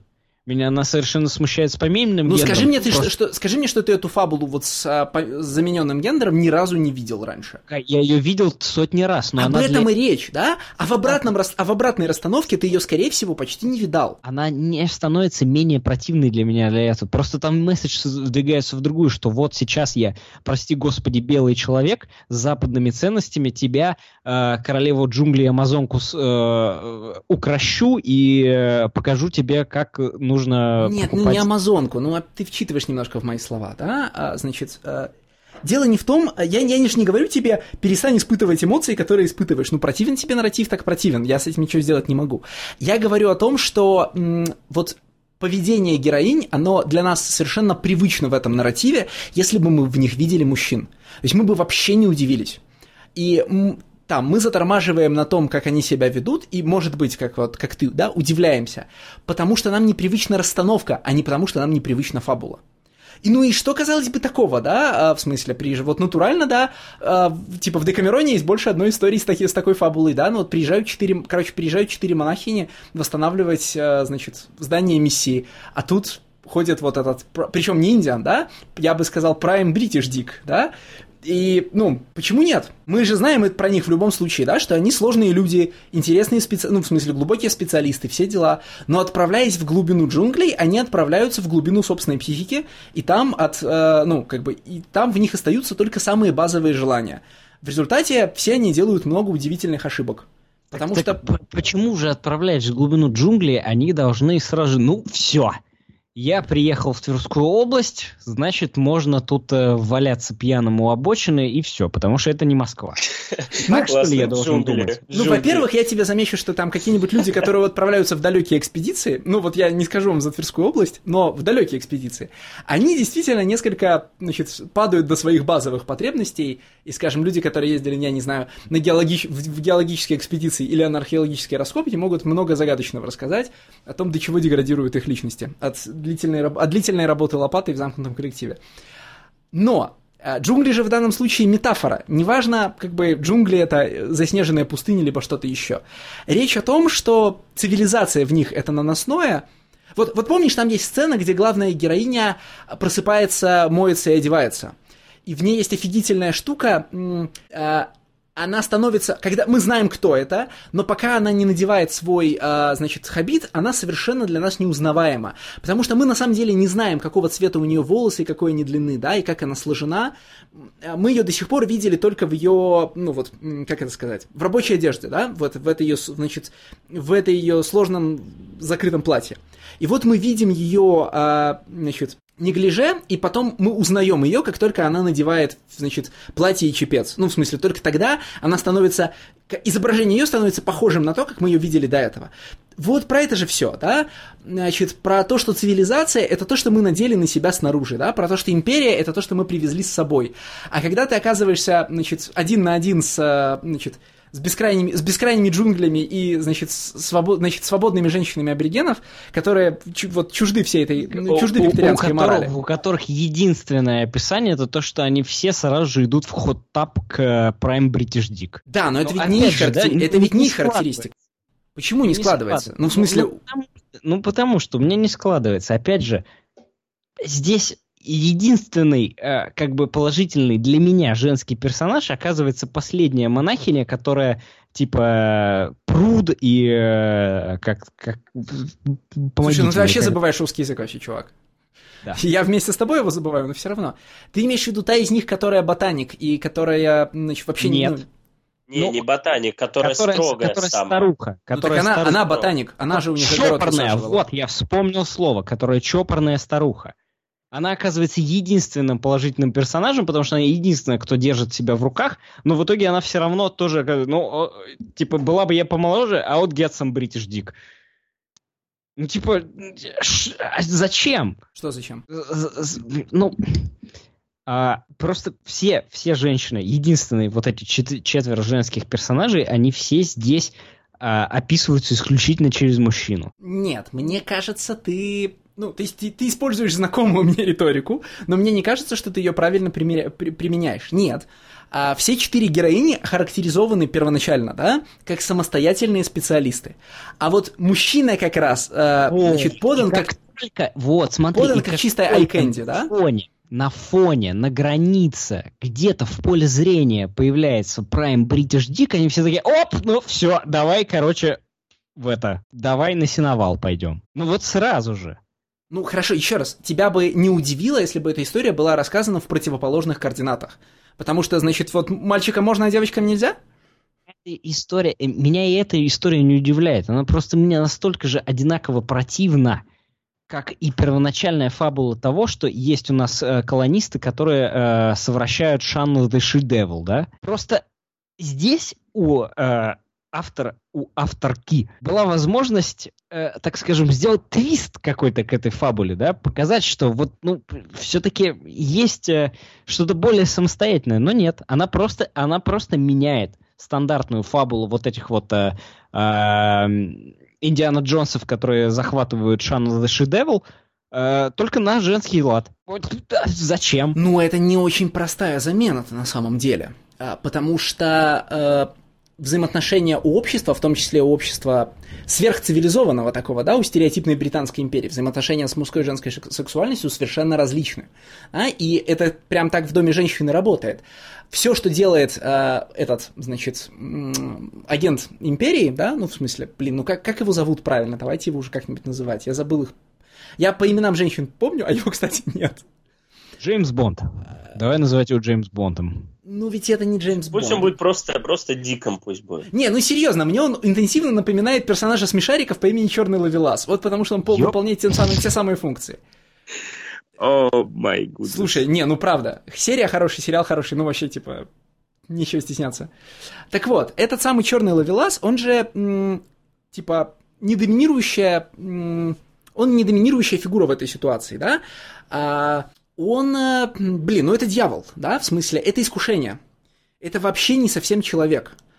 А, и в, в аналогичных историях, в которых мы, их- в которых мы поменяем местами э, пол всех персонажей, женщина будет, знаешь, вот сосудом греха, там, э, источником разрушения. Ну, понимаешь, люди здесь приехали цивилизацией заниматься, а потом, значит, а потом пришла женщина, они там все Она тут перессорились. ходит, вертит.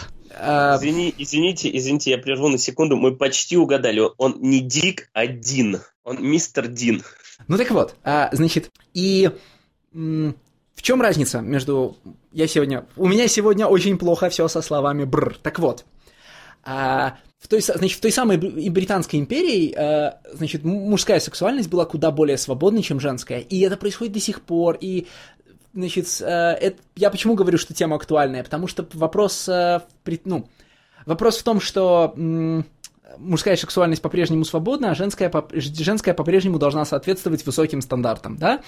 А если бы, еще раз, если бы мы поменяли местами пол всех персонажей в романе, он бы не был для тебя противным, мне кажется, Никита, он был бы для тебя проходным. Ну, подумаешь, Нет, он, 200 он был бы история... для меня таким же противным. Он был бы для меня абсолютно таким же противным. В И ряду, здесь я в ряду готов- 200 предшествующих историй, устроенных по той же фабуле, нет?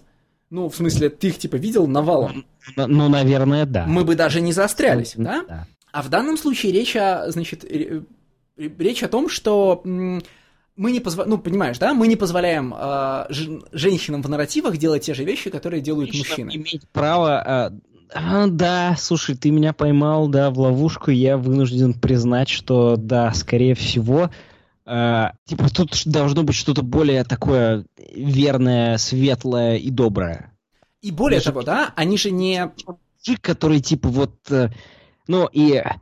Э, да, здесь, типа, я не даю права женщинам иметь такие же иметь право на такие же ошибки, как я совершаю, когда я выпью чарку водки и иду... И приеду в, в Тверскую область. Да? Иду в Белый городок, в магазин «Магнит», и пристально смотрю на лысых людей, на которых нельзя смотреть вообще. Ну и ты понимаешь, да? И при этом женские образы у Гольдштейн, да, они очень, ну, они распределяются по такому градиенту, который показывает нам, ну, вот, типа, разные Э, способы вести себя в этой ситуации. Понятно, что они все имеют э, очевидные мужские аналоги в, в, там, ну, в воображаемом нашем британском романе про Индию, но они же ну, не одинаковые. Вот у нас есть хорошая девочка, главная героиня, которая знает, как правильно, но э, которую, значит, преслед... которую преследует вот, значит, дьявольское искушение.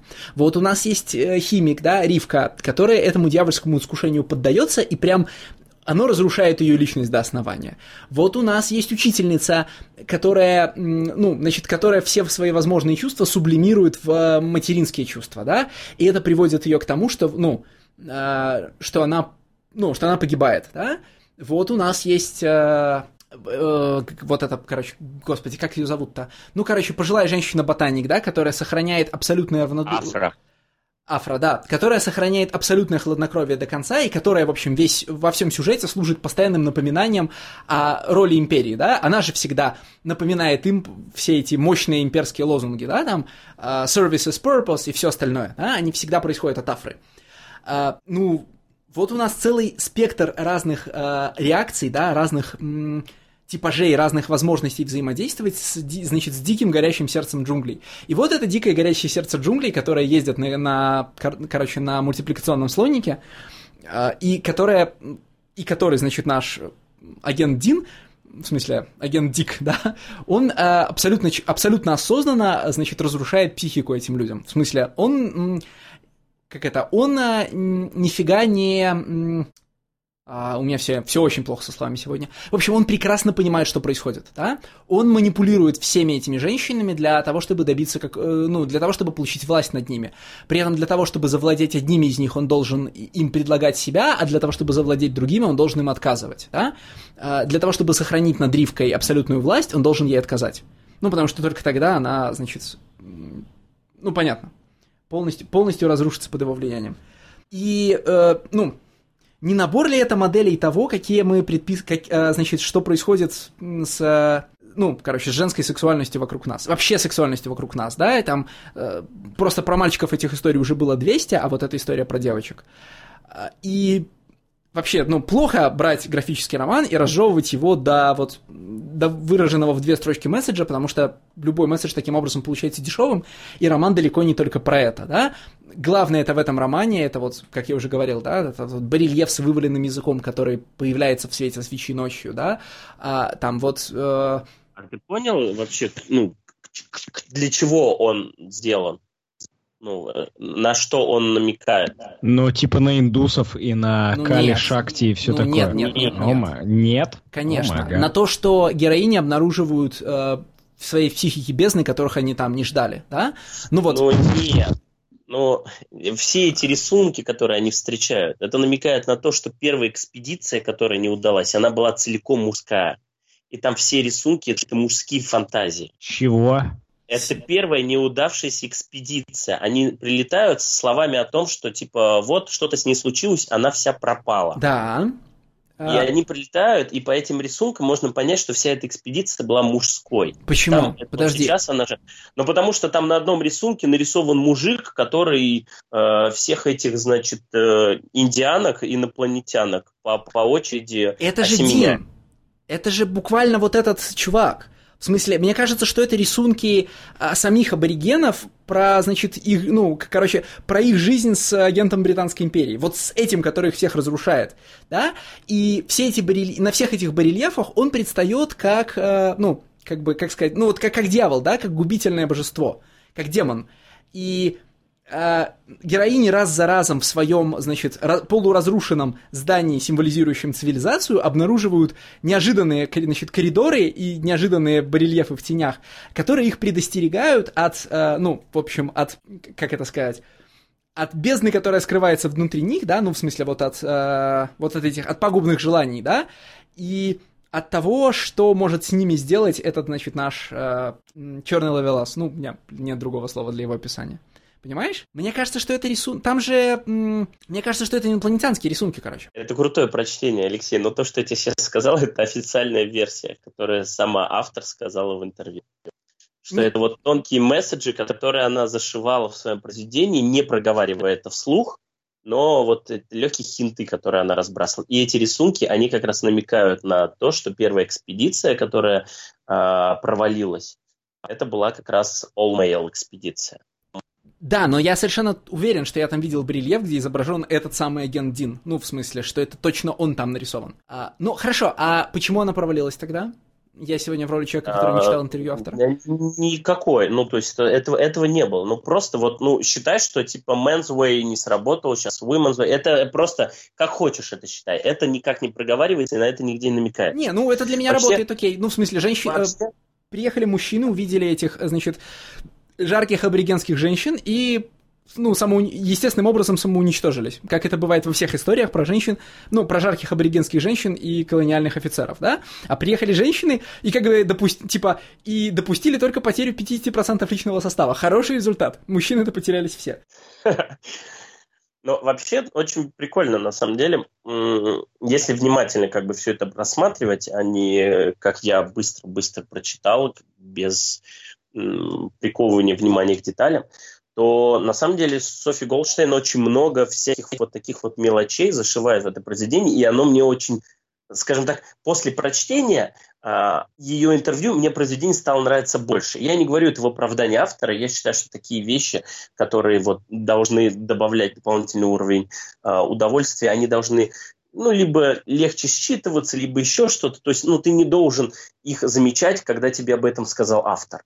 Но не, ну, мы, просто мы должны читать лучше, понимаешь? Да, да, это другой вопрос, что мы должны читать лучше. Но что есть, то есть. И вот в данном случае, например, очень... Вот ты конкретно говорил, что это разные персонажи, там разные женские какие-то архетипы. Это действительно, ну, это и так понятно. Но что интересно, она в э, рисунке, э, в, в работе худож... ну, в работе дизайном для каждой женщины использовала один из элементов. О чем она говорит? Ну, у нее задача была простая, у нее очень простой рисунок, и у нее задача была сделать силуэты максимально отличающимся друг от друга, чтобы тебе, ты мог даже не видеть лицо, но просто увидеть силуэт персонажа и сразу понять, кто это. И вот в работе с силуэтами и дизайнами она использовала конкретные природные элементы в которых э, выражается характер этих персонажей. Вот, например, а, Сарай, которая главная героиня, она вода. И что, кстати, интересно, э, персонажа хотя бы один раз в этом произведении, в этом элементе показывают. Вот Сарай, она вода. Она, собственно, в воде там подглядывала за, за этим британцем, и потом в этой воде растворилась в конце первой части. А Ревка – это огонь. Ну, тут, в общем, пояснять ничего не нужно. А, соответственно, афро – это дерево ну, как элементы не наши классические, там, земля и воздух, да, это из китайского, то есть дерево это из китайского элемента. И кисик последняя, она воздух. Вот просто такие четыре... А в чем, милость... слушай, а в чем проявляется, ну вот, типа, кизик и воздух? Я не помню там сцены... Ну, в смысле, все ну, сцены ну, про ветер и белье на ветру, они же все про сарай. А, ну вот про Акизи я не смотрел, честно, я не повторно не mm-hmm. рассматривал. То есть я, мне, мне хватило того, что я достаточно быстро считал всех остальных и как это связано. Я уверен, что по Кизи тоже есть этот момент. Просто это такая мелочь, которая, ну, ну, она добавляет определенную ценность произведения. То есть это не просто вот я нарисовала про женщин, э, которыми движет вот этот ласт, да, то есть э, похоть. А, а вот очень много каких-то мелких месседжей, которые, ну, прочли вы их, не прочли, как бы от этого сильно не поменяется, но если вы это прочли, если вы это поняли, то для вас, конечно, произведение добавляется, ну, повышается в весе, скажем так. Не, ну так это, понимаешь, это нас просто к невнимательному чтению комиксов приучает, все те, приучает вся та подножная супергеройка, как я в прошлый раз называл Никита, которую мы читаем и как, которую привыкаем читать быстро. Конечно, в любой, ну, типа, в любом стоящем художественном произведении все элементы откуда-нибудь растут, и, значит, э, облада... ну, типа, за ними стоит большая авторская работа. Просто комиксы такая сфера, в которой, значит, автор может годами ждать, что эту внутреннюю работу кто-нибудь увидит и расшифрует, и некоторым везет, там, кто-то садится и пишет подробные, значит, там, аннотации к Алану Муру, да, а, значит, а некоторым не везет, им приходится вот там, как, ну, ну, значит, им приходится вздохнуть, прийти и объяснять в интервью все самим. Знаешь, ребята, я вот сделал сделала то вот здесь, вот это там, а вот это работает вот так. Ты сидишь и думаешь, ну блин, я три раза читал роман, ну вот я три раза читал Дом женщин, да, и там э, я, значит, вот, это, вот что-то считал, что-то не считал. Ах, читать, короче, лучше нам, тем надо.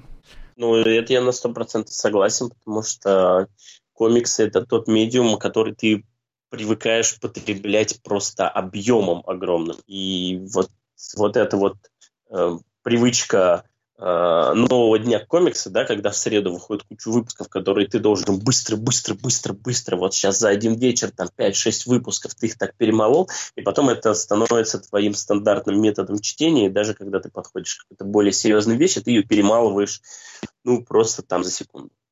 Так а в этих комиксах, выходящих в среду, в них же глубоко вчитываться и некуда.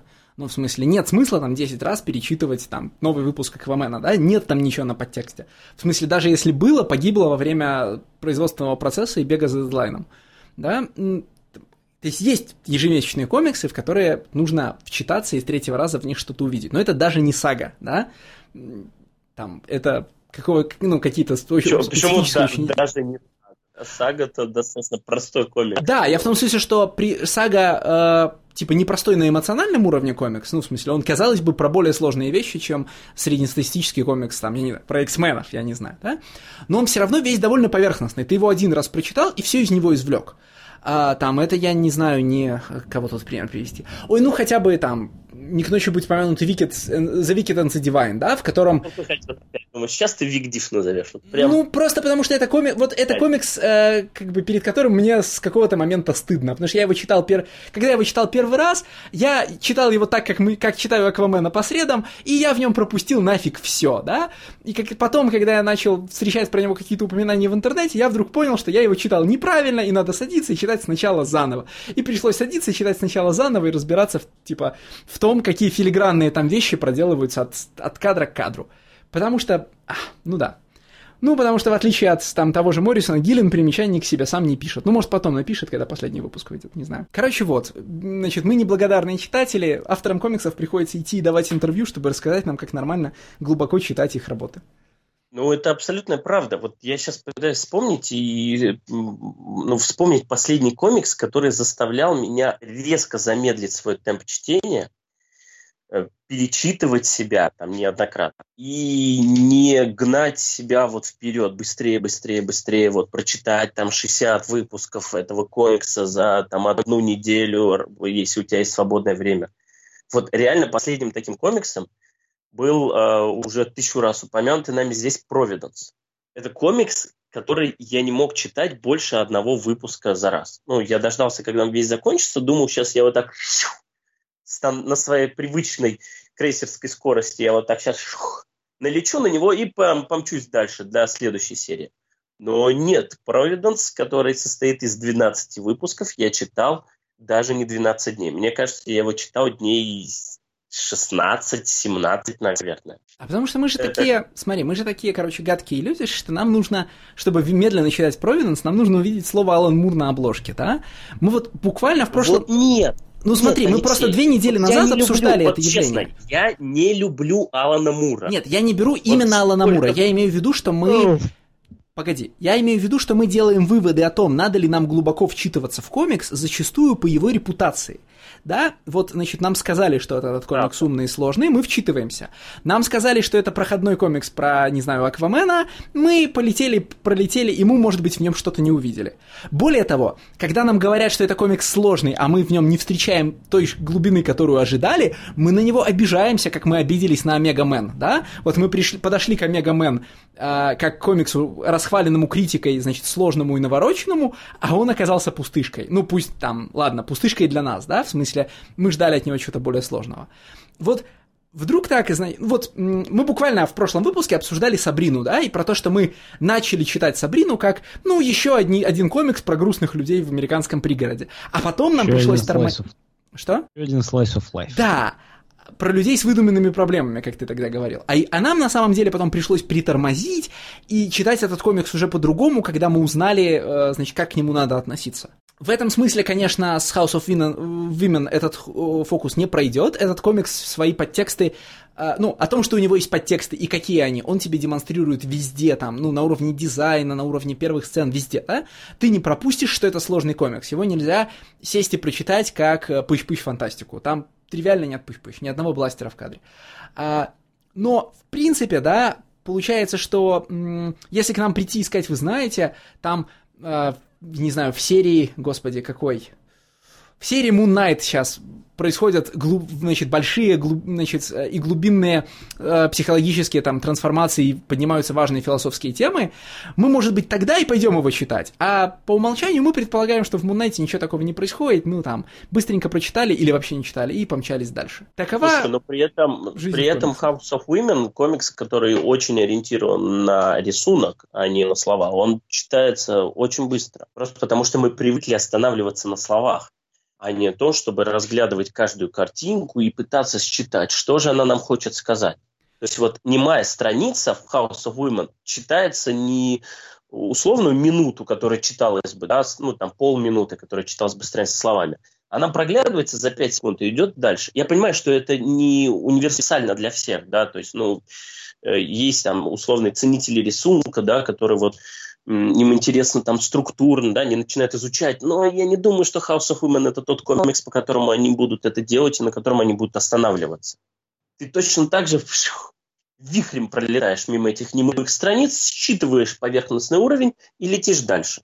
Слушай, ну хотелось бы думать, что э, простой и экспрессивный рисунок при этом отпечатывается внутри тебя, в том числе своими глубинными смыслами, да? Что насколько бы поверхностно ты не прочитал House of Women, э, вот все, что хотел сказать автор, оно в тебе осталось, даже если ты это не, даже если ты не рефлексировал момент э, прочтения, да? такой, знаешь, я не знаю, господи, там, Ходоровский или Линч, да, картинки, которые тебе показали хотя бы на секунду с экрана, они остаются с тобой, даже если ты не можешь словами объяснить, какое воздействие они на тебя произвели. А, вот ты смотришь на все эти кадры с переплетениями, значит, черных ветвей, на героиню, плывущую по поверхности воды, на, ну, там, знаешь, на обрушившуюся стену, значит, этого а, здания экспедиции, и это все на тебя работает, даже если ты не понял, как оно работает и когда оно успело.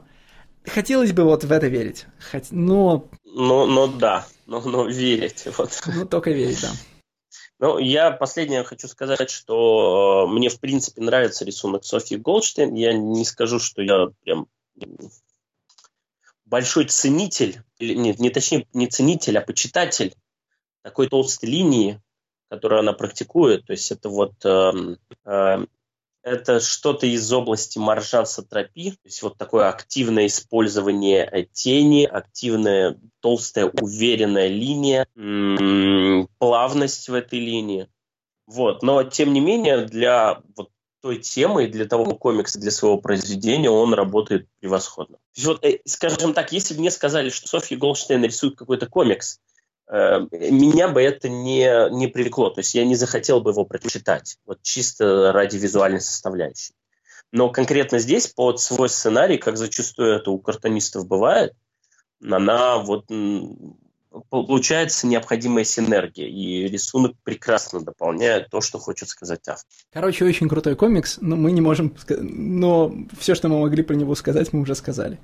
Давай от одного дома к следующему дому про который, про Да. который, оказывается, вы, вы не все знали. Да, от, прост- значит, от, от простого рисунка, э, как от экспрессивного рисунка к детализированному, да, идем от одного дома к другому. А, Фэнтези-серия Highest House, э, которую написал Майк Керри, а нарисовал Питер Гросс, и, как мы сегодня узнали, это внезапно БД.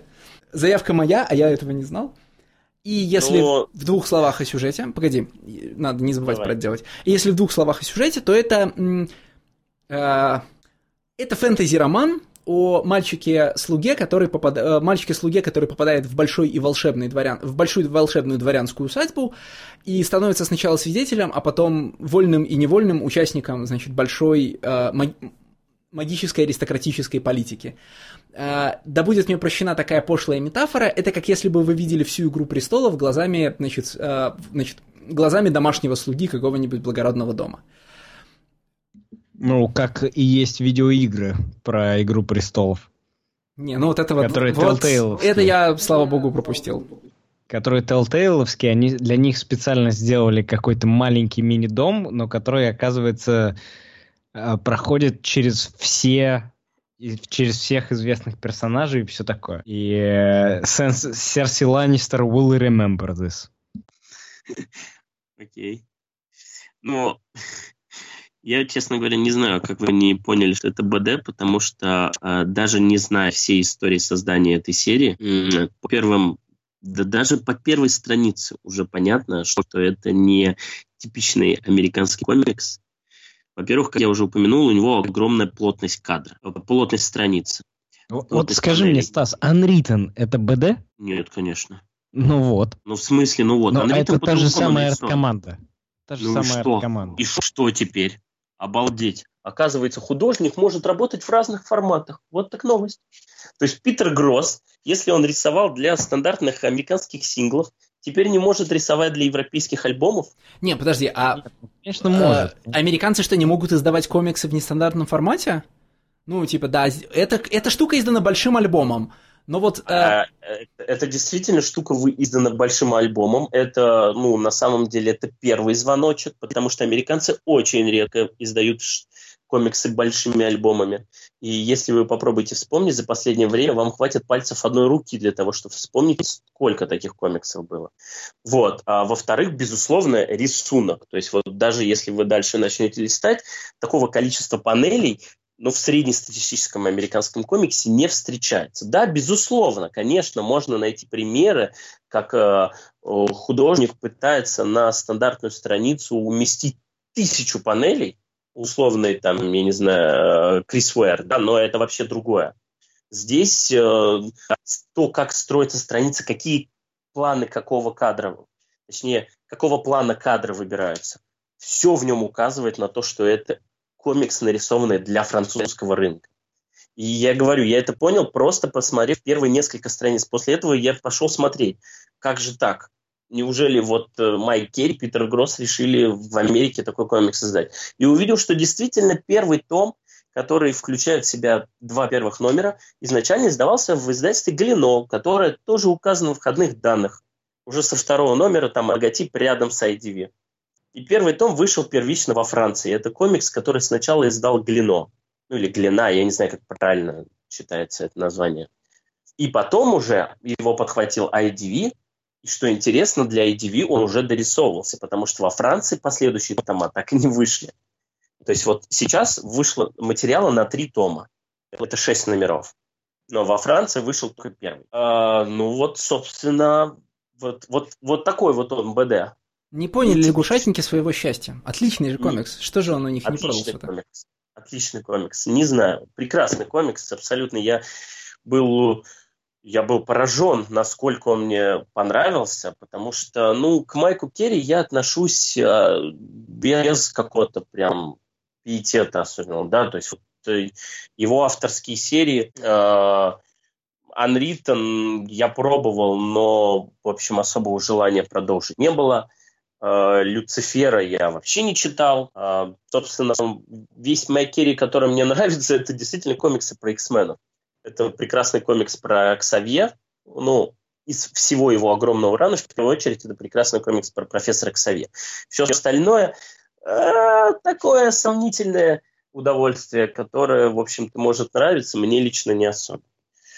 А этот комикс мне очень понравился. Он, он мне понравился своей легкостью. То есть вот он такой и, и, и классным сочетанием, классным темпом повествования. У Майки в этом комиксе проделывают достаточно прикольные штуки в плане именно сторителлинга. То есть он помещает максимально нас в э, тело протагониста, да, то есть мы вот с этим всем миром знакомимся его глазами.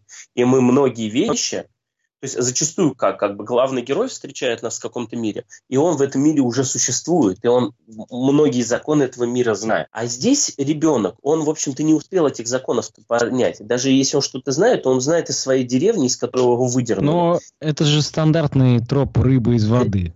Это э, нет, это не стандартный троп рыбы из воды. Стандартный троп рыбы из воды это когда у тебя уже есть состоявшийся человек, состоявшийся персонаж, который знает свою воду.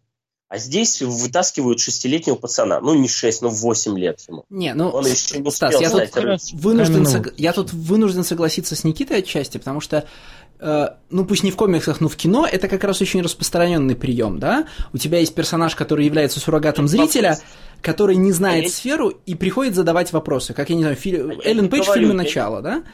Я не говорю о том, что это какой-то супер уникальный пример, говорю о том, что он очень хорошо реализован. Вот, например, блестящая страница про то, как э, его вот учительница, я не помню, как ее зовут, рассказывает ему про крышу. Ну, страница, которая в любом другом исполнении была бы каким-то большим инфодампом или не очень уместным и народным телом. А здесь она отлично вплетается в, про, в повествование. И я поддержу тебя и скажу, что этот, эта штука реализована-то филигранно, да? А по, помимо того, что тебе сообщают все в тот момент, в который это узнает персонаж, тебе сообщают только то, что должен он узнать, поэтому э, для тебя мир все еще полон загадок, даже может быть в большей степени, чем для героя, да? Он, э, мы не знаем, как устроены эти, значит, магические аристократические дома. Мы понимаем только в лучшем случае 5% от их политических взаимоотношений, потому что при нас, в смысле при главном герое, об этом никто не будет разговаривать. Мы все еще не знаем, как устроены очень многие вещи в мире, в котором живем, э, ну, в смысле, в котором живет главный герой. Потому что мы не должны знать, это не нашего ума дело, там, занимайся своим делом слуга. И от того, как герой, в ми, э, значит, оперируя минимумом информации, э, значит, продвигается вперед по жизни, там, выкручивается, и как отчасти вещи, которых он не знает и которые внезапно возникают в сюжете, становятся, ну, определяющими для его судьбы, вот это все очень, ну, как это, очень хорошо, очень свежо и очень насыщенно воспринимается. Ну, потому что там же постоянно происходят какие-то штуки, связанные с политической игрой, ну, главы дворянского дома, да, и мы далеко ну, не да, все там, элементы... Там, там нарезки, там нарезки кадров просто, буквально как такая как киношная монтажная склейка, когда он то тут услышал кусочек, то тут услышал кусочек. И, и вот он пытается эту какую-то картину составить, потому что ему божество-то это нашептывает и говорит, что слушай и учись. И Кэрри там же с этим блестяще хитрит, потому что даже божество не отвечает нам на вопросы. Там а, раз за разом происходят сцены, в которых главный герой говорит, ну вы мне уже сделаете э, там дамп экспозиции, да? А его, значит, магический голос в голове говорит, нет, я тысячу лет из дома не выходил, о чем говорят эти люди, я не знаю, никакого дампа экспозиции не будет, крутись как хочешь. Я сейчас листаю, э, ну, собственно, первый номер. И... Никит, ты оценил параллели этого комикса с э, своим Базилевсом? Сцену, когда с мальчиком вот этот визирь, ну, не визирь, советник, едет домой, и на них ну, нападают ну, лесные грабители. Ну, ну, ну, не совсем. Базилевс ну, это все-таки low фэнтези, а High это все-таки любимый Майком Керри прости господи, магический Хайфа. реализм. Нет, ну я тебе про конкретную сцену. Все, можно не, продолжать. Я, я, я понял, что ты говоришь. Подожди, какой, один в один какой магический реализм? Чего? Чё, куда? Какой магический реализм? Ну, о чем ты? Магический реализм не в том плане, что это сто лет одиночества, да? А магический реализм в том плане, в котором, типа, это как Нил Гейман и все такое. Ну, feel у этого комикса очень такой это же Майк Керри. Что вы хотите от Майка Керри? Ну, для меня тоже Майк Керри, помимо Unwritten а, это все-таки автор X-Men ов, поэтому я не знаю, что ты вкладываешь в слова Майк Керри. Ну, в Майка Керри я вкладываю именно вот это duality of man, когда человек может писать 200 номеров э, X-Men Legacy и потом писать вот что-то типа а-ля Unwritten. Я на самом деле больше удивлен почему мне этот комикс понравился, хотя мне вот такие комиксы ну, не должны нравиться. Потому что мне совершенно не нравится Unwritten. Здесь что ли по-другому как-то рисунок построен действительно как БД, поэтому мне понравилось. Вот их дела. Он, он действительно по-другому построен, рисунок. Только он с сценарной точки зрения иначе написан. Я, правда, недостаточно много прочитал Unwritten, чтобы как бы это утверждать на 100%, но в плане темпа этот комикс действительно отличается. Он, он, ну, он удивительным образом умудряется в каких-то моментах ускоряться, а в каких-то моментах затормаживать. То есть есть сцены, которые растягиваются там условно на 15-20 страниц, чтобы потом мы совершили прыжок на несколько месяцев вперед. И это выглядело нормально. У нас не было ощущения, а, а, а что за это время произошло? Нет, мы поняли, что за это время он э, вместе со своей, э, значит, э, со своим мастером лазит по крышам, изучает ремесло и потихонечку оттачивает свои навыки. Вот он, например, обрел это божество, и вот за это время или там он попросил себя научить читать, и у нас монтажная склейка, когда за 2-3 страницы происходит тоже несколько месяцев, за которые он успевает научиться читать. И это отлично выглядит. У этого комикса, ну, ну, не знаю, как бы вот, в, скажем так, в проекте этот комикс выглядит рвано. В том плане, что вот тут вот мы сделали резкий спринт, как в теннисе, да, ускорить. А потом мы затормозили а потом у нас какой-то невероятный прыжок произошел. То есть он, вот этот рваный ритм, он, по сути, должен был стать его минусом. Но Керри и Гроссу им удалось э, это обратить в свое преимущество, по крайней мере для меня. Мне очень нравилось, как, мне очень нравится, как этот комикс развивается. Он не быстро, не медленно, он это делает мастерски. По сути, я вот не знаю, заметили вы или нет, но вообще-то кажется, что там в, в, вот внутри вселенной произошло там не несколько месяцев, произошло несколько лет, потому что то, как выглядит мальчик на первых страницах, и как он выглядит, да даже не в шестом номере, а уже на в третьем и четвертом, там ощутимо заметна разница, что он ну, пару-тройку годков-то в своем возрасте приобрел. Так, понимаешь, потому что это настоящий роман, а не вот то, что мы привыкли называть романом в комиксах. Типа, твердая обложка, сразу роман, да? Это сложно организованный, э, значит, э, растянутый и по времени, и по фабуле нарратив, да, в нем ничего лишнего. А, мы уже за шесть номеров увидели, да, что какие-то фоновые детали, которые применяются один раз, они потом пригодятся, потому что автор не забывает про персонажей, автор не забывает про детали, автор не забывает про коллизии в мире. А, э, значит, практически все, что происходит там на первых страницах, э, оно же нам аукается на последних страницах, там, ну, в шестом номере, например, так или иначе, да, там, э, значит, глаза сестры, освобождение наставницы, ну, вот, ну, вот когда, когда значит, э, главный герой просил свободы для своей наставницы-кровищицы, и она ушла из замка, я думал, что мы с ней больше и не увидимся, потому что вам, ну, многие сериализованные комиксы так и организованы. Вот она ну, выполнила нет. свои сюжетные ну, функции и ушла. Нет. Но нет. Ну нет, ну там конкретное ружье было повешено, что я отплачу тебе долг, и я сделаю все возможное для того, чтобы э, свидеться с твоей сестрой. На самом деле вот этот вот ружье, оно, оно, оно достаточно хорошо видно, и когда ты понимаешь, что типа она исчезла и что сестра, скорее всего, умерла, ты прекрасно понимаешь, что ну нифига нет. И ее нашла кровельщица и где-то спрятала. Ну, по крайней мере, я это за милю увидел. Да, но, понимаешь, они, типа, ну согласись, эта штука отзывается не а, драматическим там-дам-дам, как это часто бывает согласен. в комиксах, да, а очень, ну, как бы сказать, сдержанным и прагматическим поворотом. Тут вообще все а, сюжетные повороты Heist House это очень а, прагматичные, а, как бы сказать, очень вещественные и материальные события, да, это не а, большие трагедии и не, не моменты, из которых там выжимается максимум сентиментальности. Это а, серьез, значит, это весомые прагматичные решения. А, вообще в, ну, в этом комиксе, да, все очень, как бы это сказать, все, ну, это в первую очередь, конечно, не комикс, это про хозяйство большого дома, да, и все элементы этого комикса очень хозяйственные, да. Главный герой добивается, э, значит, продвижения там по службе и по жизни довольно прагматичными решениями.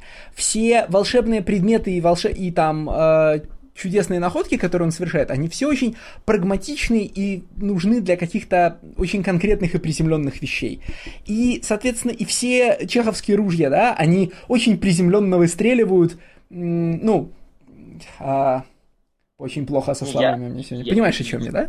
Я согласен, что это не какой-то шок-фактор, да, это это, скажем так, планомерное развитие, которое просто э, размазывается иногда на бэкграунде, иногда, ну вот, например, просто вот линия, да, твист с принцессой, который на самом-то деле он не должен быть твистом, потому что то, о чем узнал главный герой, я не знаю, будем мы это спойлерить или нет, но то, о чем узнал главный герой, оно, в общем-то, если ты перелистываешь несколько страниц назад, ты увидишь, что это никто не скрывая, тебе потихонечку тебя к этому готовил, и тебе это все плавно показывало. Если ты действительно читал бы чуть-чуть внимательнее, а не пролетал бы через это как среднестатистический комикс, ты бы этот твист э, увидел бы за версту.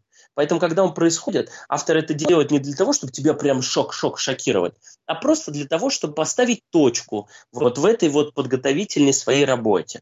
И после этого мы спокойно переходим к следующему этапу их взаимоотношений, который вот выражается в этом, в этом, в этом.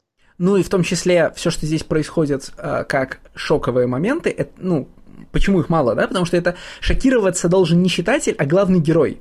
Внезапные открытия происходят только для героя, а не для нас, если мы, ну, внимательны. Я хотел при этом сказать другую вещь. Вот там в шестом номере есть э, следующая коллизия. Э, главный герой должен, значит, э, не хочет, чтобы его господин и солдаты сжигали лес. Он говорит, давайте я все там, ну, я как следопыт решу нашу проблему, найду все, что нужно. А солдаты, тем не менее, все равно поджигают лес. Э, и мы этого не видим. То есть пожар начинается, герой не знает, почему он начался. И только потом, когда приезжает его господин, говорит, ну, там, ну, короче, предводитель солдат поджег лес, потому что вот он человек такой. Если бы все это писал, я не знаю, давайте переберем других авторов X-менов, Рик Ремендер, да, uh, ты бы в деталях видел, значит, вот Ремендер был развернул на пол выпуска Языки Саспенса. пламени. Да, ты бы видел, как, э, что этот сержант неприятный человек, и как он все, собирается все-таки поджечь лес. И наш герой, значит, там э, находит мельницу, а тем временем сержант там, значит, значит, сидит и поглядывает на бочку с порохом, да, а потом наш герой заходит на мельницу, а сержант в это время говорит, черт с ним, поджигайте лес, путь, короче, а ему говорят, а как же слуга? А он говорит, да, там, типа, слуг много, много новых можно найти, хрен с ним, пусть горит. И из этого бы выжили, выжили 20 минут эмоционального, значит, эмоциональных американских горок для зрителя, да?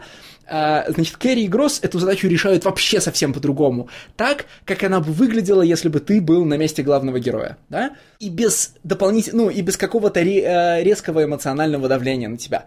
Там есть э, эмоции, потому что там есть страшные угрозы и горящий лес, но там нет ничего лишнего. Ну, в этом комиксе действительно вообще нет ничего лишнего. То есть практически каждая сцена, она, да не практически, а каждая сцена, она работает на в общем-то, развитии и рассказывании истории. Она, эта сцена пригодится либо здесь и сейчас, либо она тебе необходима, ну, ты ее просто закладываешь в свою память и потом вытаскиваешь, там, условно, через 20 страниц когда автор к этому возвращается и говорит, а вот, в общем-то, зачем это все было. Я хочу еще сказать, что вообще так, вот э, такой подход к фэнтези, я бы сказал, не знаю, рабочий-крестьянский, да, он вообще-то и в прозаическом фэнтези большая редкость. Э, в смысле, все истории рассказываются про великих воителей, аристократических наследников, но в крайнем случае, даже если ты простой парень из деревни, то ты, наверное, какой-нибудь э, важный избранный, или у тебя есть особый магический талант, ну и талант этот какой-нибудь зрелищный. А? Секундочку, а? главный герой это избранный, на секундочку. Ну, то есть не просто так к нему Бог обратился. Да, но тон повествования совсем другой, да? Это, это другой вопрос, но твист и троп про избранного здесь выдержан точно так же, как и в любом другом фэнтези, где обычный человек узнает вдруг о том, что он избранный. Это, это верно. Но просто, я... просто из этого не делается пафосности, фанфарности. Это просто вот, ну, ну это как, э, этому не придается значения. То есть этому придает значение ровно один персонаж, бог, да, который хочет, чтобы его высвободили. И все. Ну, как Сам бог. герой себя таким не ощущает. Ну, он не Ктулху, он не совсем Ктулху, он скорее... Ну да, дьяволом тоже неправильно называют. Нет, ну он буквально Ктулху, он такой... Он, судя по всему, такой в мире же не один. Ну, в смысле, это, ну, древнее, чуд... это древнее чудовище, которое может, ну, к- которое, короче, Нет, освободиться и захавает нет, всех. Это нет. Ктулху. Нет, это не Ктулху, потому что Ктулху это, это uncomprehensible, понимаешь? Это неосязаемый ужас, который ты не можешь понять. А здесь... In. а, Чего? Incom, да. А, Incomprehensible. да. А здесь к- он даже говорит не как бог, он говорит как какой-то просто такой, знаешь, дьявол-искуситель. Он говорит, ну вот, вот твой момент, ну скажи, что ты хочешь третьим к ним в койку. Да, Ктулху так не будет разговаривать. Это очень приземленный, такой мелочный, ну, то есть понятно, что у него какое-то там могущество, да, то есть он, он наделен большими силами, но в плане развития, в плане вот своей постановки, он как человечишка. Да, Это так не Ктулху. Моя мысль была к тому, что слово приземленное очень правильное, надо мне его не забывать. Моя мысль была о том, что есть очень мало фэнтези про приземленных персонажей и приземленные способы действовать, да? А Фэнтези, значит, не, совершенно не обязательно фанфарно, конечно, но даже когда оно хочет быть, значит, мрачным и реалистичным, оно все равно а, неизбежно замыкается на работников, значит, героических профессий, да, на охотников за чудовищами, на солдат, на волшебников. Пожалуй, что автор, который последовательно и много а, писал про, а, значит, рабочий крестьянский и м, пролетарский подход к, к, значит, к фэнтези, был, наверное, Пратчет только. Ну вот, э, знаешь, у нас есть очень мало фэнтези-романов про слуг, конюхов, кухарок, там, я не знаю, ну вот, кровельщиков, каменщиков и других рабо- значит, людей рабочих профессий. Мне тут, разве что кроме Пратчета, я вспоминаю только книжку Song of Sorcery. Это я сейчас, кстати, да, это вот... э, Ты с тех пор, как ты меня спросил, я уже сегодня про это говорил, с какими фэнтези-романами у меня ассоциируется Миррор, я теперь про каждый фэнтези-комикс думаю, с чем бы мне его сравнить. И обязательно сказать про это для слушателей. Вот я с большим усилием вспомнил книжку про волшебницу, которая, значит, которая умеет, ну, с, которой с помощью своей магии умеет там ухаживать за огородом и готовить еду. А, ну, вот и максимум там, за домашними животными еще ухаживать. И как она применяет эту магию для того, чтобы, ну, опять-таки, значит, а, конечно, спасти мир, безусловно. Но она, значит, использует для этого не фаерболы там, а заклинания, чтобы, значит, укроп лучше рос. Книжка эта называется Song of Sorcery, и вот по общему вайбу она мне показалась похожей на... Ну, в смысле, Highest House мне ее напомнил, да? А, люди рабочих, люди рабочих профессий в большом, э, в большом фэнтези-мире известными им способами решают неизвестные для них проблемы. Это я пытаюсь создать в нашем подкасте такой тренд для обсуждения фэнтези-комиксов. Рекомендовать книжки, на которые они похожи. А то что все только книжки с В картинками, следующий без раз мы будем обсуждать э, Hunters, антологию от издательства Line Forge. Я, если я должен был что-то понять из этих слов, то я из них ничего не понял. Не- не Ну, я уверен, что тебе не понравится. Ну, просто если это спойлер к следующему выпуску, то его вообще надо вырезать, да? Да не спойлер Вот. это, просто Да, Никита не нашел, что еще сказать, да. Никита, ну ты же прочитал Highest House. Это ж не как в прошлый раз. Но я же говорил, да, что ну, мне нечего по поводу него сказать. Ну, есть Eternal Empire и Highest House это были два комикса, про которые мне нечего было говорить. Потому что Highest, Highest House мне понравился, а Eternal Empire мне не понравился. А ты понимаешь, почему тебе понравился Highest House? Ты А, можешь это нет, выразить, да? Нет, То есть и или это это проблема? всего- Нет, и это больше всего меня пугает. Потому что по всем причинам Highest House это тот комикс, который мне не должен нравиться.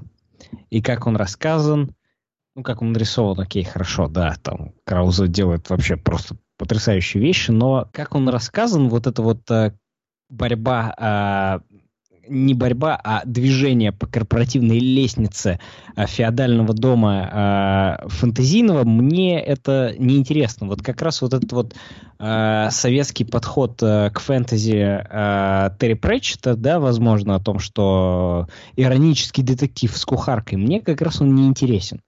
Мне как раз удобно и мне нравится, когда главный герой, он либо избранный, либо воин, человек интересной профессии. Мне все равно, как живет конюх в условном Моровинде. Скорее всего, он будет жить точно так же, как конюх э, в дореволюционной России. Исключение только будет составлять, что там его будут какие-нибудь черносотницы пинать, а здесь его будут какие-нибудь, я не знаю, песчаные бури и э, культиста Дагота пинать. Разницы нету. Да? Разница только в обертке, и иногда обертка реальная, интереснее, нежели чем та обертка, которую придумывают здесь. И вот, и, ну, условно говоря, да, э, ну, например, мне будет ни, никогда не было интересно там э, читать э, fiction про детективов, да, ну, потому что, да, безусловно, это интересная профессия, но ты можешь прочитать историю реальных людей, которые в этой профессии работают. Но мне всегда было интересно про Witcher а читать, который э, охотится э, со спермой, с мешочками со спермой дракона и охотится на виверн, на леших и на всего такого, потому что это человек, безусловно, интересной профессии. Хотя это просто, опять же, завуалированный bounty hunter. Да, но ведь э, в фэнтези все профессии становятся интересными по факту перенесения их в необычный мир. Ну, я же только что объяснил, да, что проблемы конюха в Морровинде или Скайриме, они будут одинаковыми с проблемами конюха э, в, у Салтыкова-Щедрина. Одинаково. Ну, слушайте, э, нет, подожди, ты говоришь про фэнтези такого, скажем, из, приключенческий исследовательского характера, да, когда главный герой, он постоянно перемещается, меняет одну локацию на другую, и он выходит на передний план. Здесь же даже в названии вынесена локация, потому ну, что она понятно, является, да, по сути, главным действующим лицом, да, и в этом доме не очень-то интересно будет смотреть на охотника на ведьм, да, и на виверн. Здесь как раз к вопросу о простых профессиях. Кровельщик-то не очень простая профессия человек, который ходит по крышам и видит все, что происходит в этом доме, это непростой человек. И эта профессия здесь выбрана не случайно, потому что именно с помощью нее лучше всего исследовать этот дом и все, как в нем устроено. Тут вопрос все-таки не про профессию, а вопрос про то, интересно ли тебе, как устроено все вот в этом вот дворце в фэнтезийном сеттинге. И вот и, и вот сказать, что перипетии э, внутренние этого дома, они мне интересны тоже, тоже нельзя. Но вот чем-то цепляет. Это вот... Не Character War. Character War. Здесь очень ну, приятный ну, персонаж. Ну, реально, здесь ну, может, очень приятный Ну, да, на, я соглашусь. Да, наверное, да, потому что... Потому что здесь нету дисконтента между э, происходящим между диалогами. Потому что здесь удобно ложится рисунок. А здесь, кстати, очень удивительно. Здесь это, вот... это очень складный комикс, у, ко- у, у которого нету вот той, того вау-фактора, который меня обычно привлекает и который меня обычно цепляет. Но он очень складный и очень, как бы, вот, ну, такой хорошо идущий. Я про что хотел сказать, что вот, ну, помните, мы обсуждали Маэстрос, и мы пришли к тому, что, в общем-то, в комиксе Маэстрос нету отрицательных персонажей все персонажи, которые там творят даже самые чудовищные вещи, они творят в условное благо, которое можно даже понять.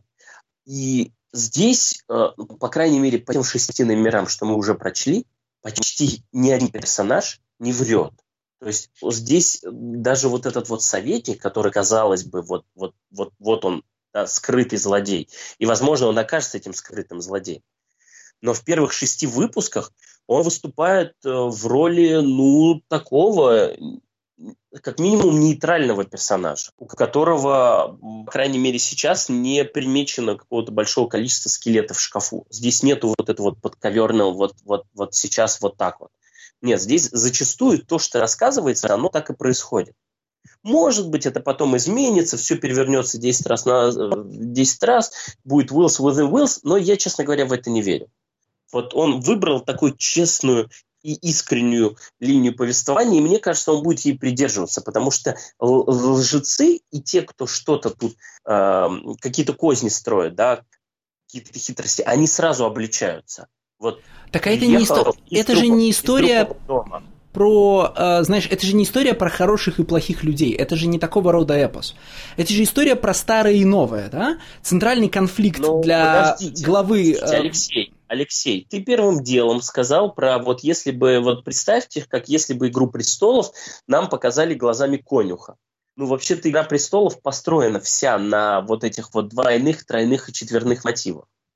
Нет, Здесь я... просто этого нет вообще. Я это к чему говорю? «Игра престолов» э, решает вопрос э, про... Ну, в «Игре престолов» тоже нет однозначно хороших и однозначно плохих людей, да? А есть люди с очень разными принципами.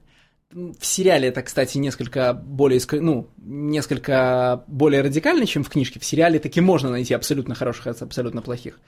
А, я там вот к чему. Здесь, кажется, не нужны будут а, внезапные предательства и повороты персонажей, значит, был хороший, стал плохой или наоборот.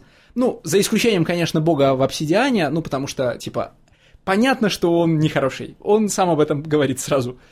Здесь же конфликт строится не на уровне там хороших и плохих людей, добра и зла, которые бьются за мир. Здесь конфликт строится между старым и новым, да?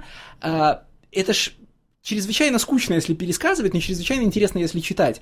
А, центральная проблема нашего м, дворянского лорда, да, ну, которому служит главный герой, это появление бумажных денег, ну, в смысле, кредитных расписок, а, из-за которых может разрушиться весь его прежний феодализм.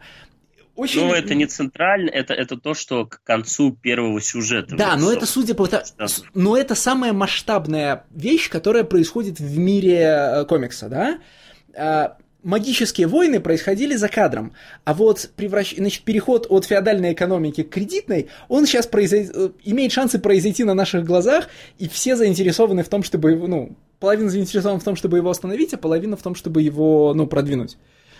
И меня это совершенно очаровывает. Ну, в смысле, это очаровательно. Вот, вот так будет лучше сказать. То есть у комикса нет необходимости в хороших и плохих персонажах. Ну, есть необходимость в комично плохих, как тот повар, э, ну, в смысле, э, старший повар, который загоняется за главным героем и собирается того покалечить. Но это ну, же нужно, ну, понятно Я, я чего. не совсем с тобой согласен, но в том плане, что, да, как бы переход от старого к новому понятно, но но здесь есть такой радикальный момент, как отказ от рабства и отмена крепостного права. И здесь а мне кажется, что это будет... Пройдемся. Мне кажется, что это будет идти рука об руку с переходом в кредитную экономику. Ну, в смысле, ну, это... Нет, понятно, История что модернизации фэнтези мира. Да, да, это будет идти в руку со всеми остальными процессами, но э, я к тому, что конкретно этот процесс без хорошего и плохого не будет разрешен. У него будут противники, которые будут очевидно окрашены в плохое ну, я надеюсь, что не совсем, да, в смысле, вот мы уже сейчас увидели, да. что у нас есть, э, что наш, значит, наши условно рабовладельцы ну, не жестокие, а условно рабы не обязательно стремятся к свободе, и есть шанс, что Кэрри удержится от ну, от такого, знаешь, топорного решения проблемы свободы, там, короче, значит, ну, феодалы злые, крестьяне добрые, ну, понимаешь, да? Есть шанс, что здесь все будет работать несколько глубже. Ну, пока предпосылок того, что нет, их особо и, и нет. То есть, кстати, нет, отрицательные персонажи это там есть, но их просто тоже можно понять. Есть же эти неприятные типы из деревни, которые собираются, ну, короче, обманывают Не, ну, и собираются есть, грохнуть есть, главного героя. Есть кук, есть повар. Да, ну и вот... во всех случаях их же можно понять. Ну, в смысле, не они такие, жизнь такая. Да, типа, их тяжелая, ну, жизнь, тяжелая жизнь испортила повара. Он же как бы не родился ну, злодеем. Да? Когда, когда на место повара появляется другой человек, сразу заметна э, разница, да, и почему-то тяжелая жизнь вот эту женщину, которая заменила повара, она не испортила, как его. Ну, то есть, ну, ну нет, это просто он такой мерзкий, и никуда ты от этого не денешься. И это достаточно ярко показывает на контрасте с той же кровельщицей. Она же точно такой же, ну, конечно, у нее не такой большой штаб рабов, как у него. Поэтому у него еще нет, у нее еще нет этого извращенного чувства власти. Но, тем не менее, она просто человек хороший. А, ну, насколько так можно по бело-черному судить, а он нет. И ну, здесь просто да, он... тут просто хорошо, что это никто не пытается тебе скрыть, да, ну то есть тебе прям конкретно проговаривают, вот этот вот, вот, вот он мерзкий, а вот этот нет. А вот этот кажется такой серенький, но вообще-то, ну, как бы, вот него за спиной пока у него нет. Он, он нормальный. Что он говорит, то он имеет в виду. Повар точно так же телеграфировал с самого начала, какой он мерзкий персонаж. Тут, тут никто ничего не скрывает. Я вот про такую искренность говорю. Я согласен. Сейчас... Тут как бы нет добра и зла, но есть люди получше и похуже, ну просто потому что вот есть типа там, ну, мел мерзенькие, мелочные там, или там мстительные люди, ну, типа такие же, как, как бы сказать, такие же, как в жизни. А, ну, понимаешь. Да. Не, я говорю, мне очень комикс понравился. Вот я сейчас в разговоре нащупываю, что, наверное, в большую сторону, в большей степени из-за персонажей. Вот, вот даже те мерзкие персонажи, которые появляются, они вызывают именно те эмоции, которые должны вызывать.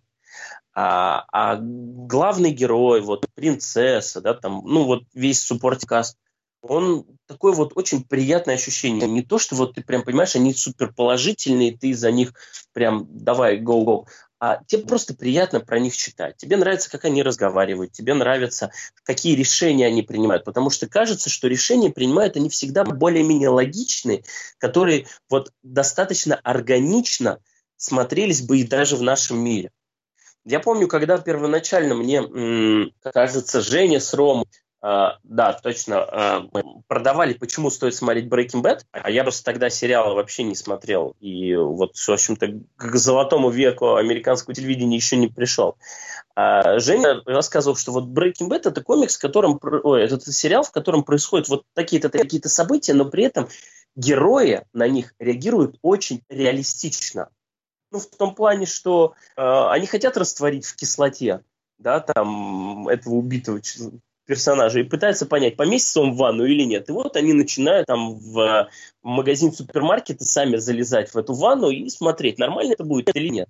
Они совершают ошибки, которые совершил бы обычный человек, они делают все безупречно с самого начала. И, и здесь тоже вот просто было несколько моментов, когда этот комикс мог свернуть вообще не в ту сторону. Это момент, когда главный герой просит о том, что его научили читать. Вот до этого решения он действительно мог свернуть не в ту сторону к, нему, к этому его склонял дьявол. Это момент с, э, с ревелейшеном, что визит в курсе о том, что у тебя тоже связь с Богом. Он тоже мог повернуть в другую сторону. Но при этом он очень буднично к этому отнесся и говорит, окей, я с ним партнер, ты с ним партнер, никакие вопросы, наш общий друг. Все. Из этого не делается какого-то большого противостояния, да, конфликта. Все очень буднично, э, реалистично, может быть, покажется это скучно, но вообще-то нет. Достаточно живо и, в общем, наверное, и если бы я был на его месте, наверное, я бы так себя повел. Ну, слушай, по мере того, как герой растет, все-таки уровень э, пафосности некоторых поступков, он же возрастает. Э, его вот эта расправа над э, деревенским разбойником, она же построена вот прям... Нил Гейман бы такую написал, да, там ну, где он говорит, значит... Он заманил в топе его? Да, где он говорит, я вот, значит, короче, там, шел аккуратно, а ты шел абы как, и вот драматический момент, сейчас ты помрешь, да? Это вот прям из любого... Вот эта вот уже сцена практически из любого фэнтези-комикса. Она трогательна тем, насколько она, опять же, проста и приземленна, да, насколько простые, проб... простые проблемы, простые решения и... Ну, короче, это там не про фаерболы и драконов-то комикс, да, а про, значит, там, про корни, которые живут в земле. Но все равно это уже гораздо более драматичный э, в смысле такой более фэнтезийный момент, чем почти все, что происходит в первых номерах в доме. Я согласен. Возможно, но, это возрастное, кстати. Но, но, но нужно понимать, что этот момент является определенной кульминацией этого арка. Потому что если мы говорим о том, что этот комикс делится на какие-то арки, то в данном случае э, вот шесть выпусков рассказали первую арку которая, ну, называется про сделка с этим обсидианом. Вот. Э, и, соответственно, тот момент, когда он хочет вернуться к сестре и узнает о такой ее судьбе и о том, что вот, вот этот вот персонаж, конкретно он, вот так вот о ней высказывался, это, ну, поднимает в нем вполне объяснимую бурю эмоций.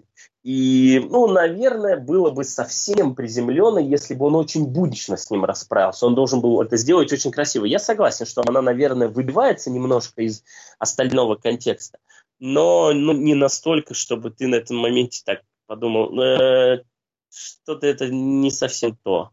Ну да, Нет, там просто немножко выкручено побольше. Там получается, что в шестом номере начинают происходить крутые штуки, но они, скорее всего, происходят в том числе потому, что я так понимаю, что после шестого номера серия ушла на хиатус. А, ну, ну да. будет же какая-то вторая часть, но она будет непонятно когда, да, нет, ее в анонсах пока нет. И, соответственно, чем на более высокой ноте ты закончишь перед хиатусом, тем больше шансов, что про тебя кто-то вспомнит, когда ты вернешься. Yep. Кстати, вот ты вспомнил эту сцену ночью, и я поэтому хотел бы просто восхититься тем, как Питер Гросс рисует э, сцены, ночные сцены. Ну вот это эффект негативной пленки. Вот представьте, как если бы есть фотография, а потом мы делаем либо в вашем любимом друге фотошопе, либо мы берем пленочный фотоаппарат, достаем и смотрим, как это на пленке выглядит. Вот точно так же Питер Гросс рисует ночные сцены. Это полностью черная заливка, в которой яркими такими огненными пламенем э, прорисовываются остальные элементы. То есть вот э, там есть два совершенно чудесных э, две совершенно чудесных страницы. Это в пятом или в четвертом выпуске, когда он пробирается в э, библиотеку, чтобы узнать про какие-то там знания относительно этого обсидиана, узнать, откуда он появился вообще. И все происходит в ночи, без какого-либо источника света. Света. И там буквально используются два цвета. Это черный, собственно, как базовый, и такой золотистый, яркий, даже не, не золотистый, а медный, которым э, резкими такими э, линиями прорисовываются все остальные предметы. И то же самое в, в сцене в лесу, когда злодей приходит, и его утягивают под землю эти корни. Там, правда, есть источник света, который от которого вот эти языки пламени, они попадают на остальные, блики попадают на остальные предметы, и они тоже окрашиваются вот в этот вот приятный медный цвет. Ну, там есть Я еще думаю, начало что... шестого номера, выглядит... где процессия едет через лес, да, и они все черные, а, ну, в смысле, это значит э, сплошные черные фигуры, а, у которых, значит, края обведены медным, да, а деревья вокруг выкрашены в, а, и, значит, светло-зеленый. И это очень правдоподобно, в смысле, ну, типа, в лесу без источников освещения, а стволы деревьев же действительно выглядят светлыми, и получается, что вот, ну... А, как будто они светятся, да. Да, ты темный, а стволы деревьев светятся. И это очень, ну, страница очень хорошо передает реальное восприятие ночного леса. Вот это очень эффектный момент. Да, я к тому, что так очень мало кто красит ночные сцены. И вот я посмотрел и прям даже на вскидку сразу не вспомнил, где еще я видел вот такую технику, если ее так можно сказать, технику окрашивания освещенных сцен. И это потрясающе. И Гросс не злоупотребляет ей, просто потому что Керри немного дает ему, ему рисовать ночных сцен. Ну, технически, раз, это не, это... технически это не Гросс, да? А, технически это Фабьен Алькер, а, значит, колорист комикса.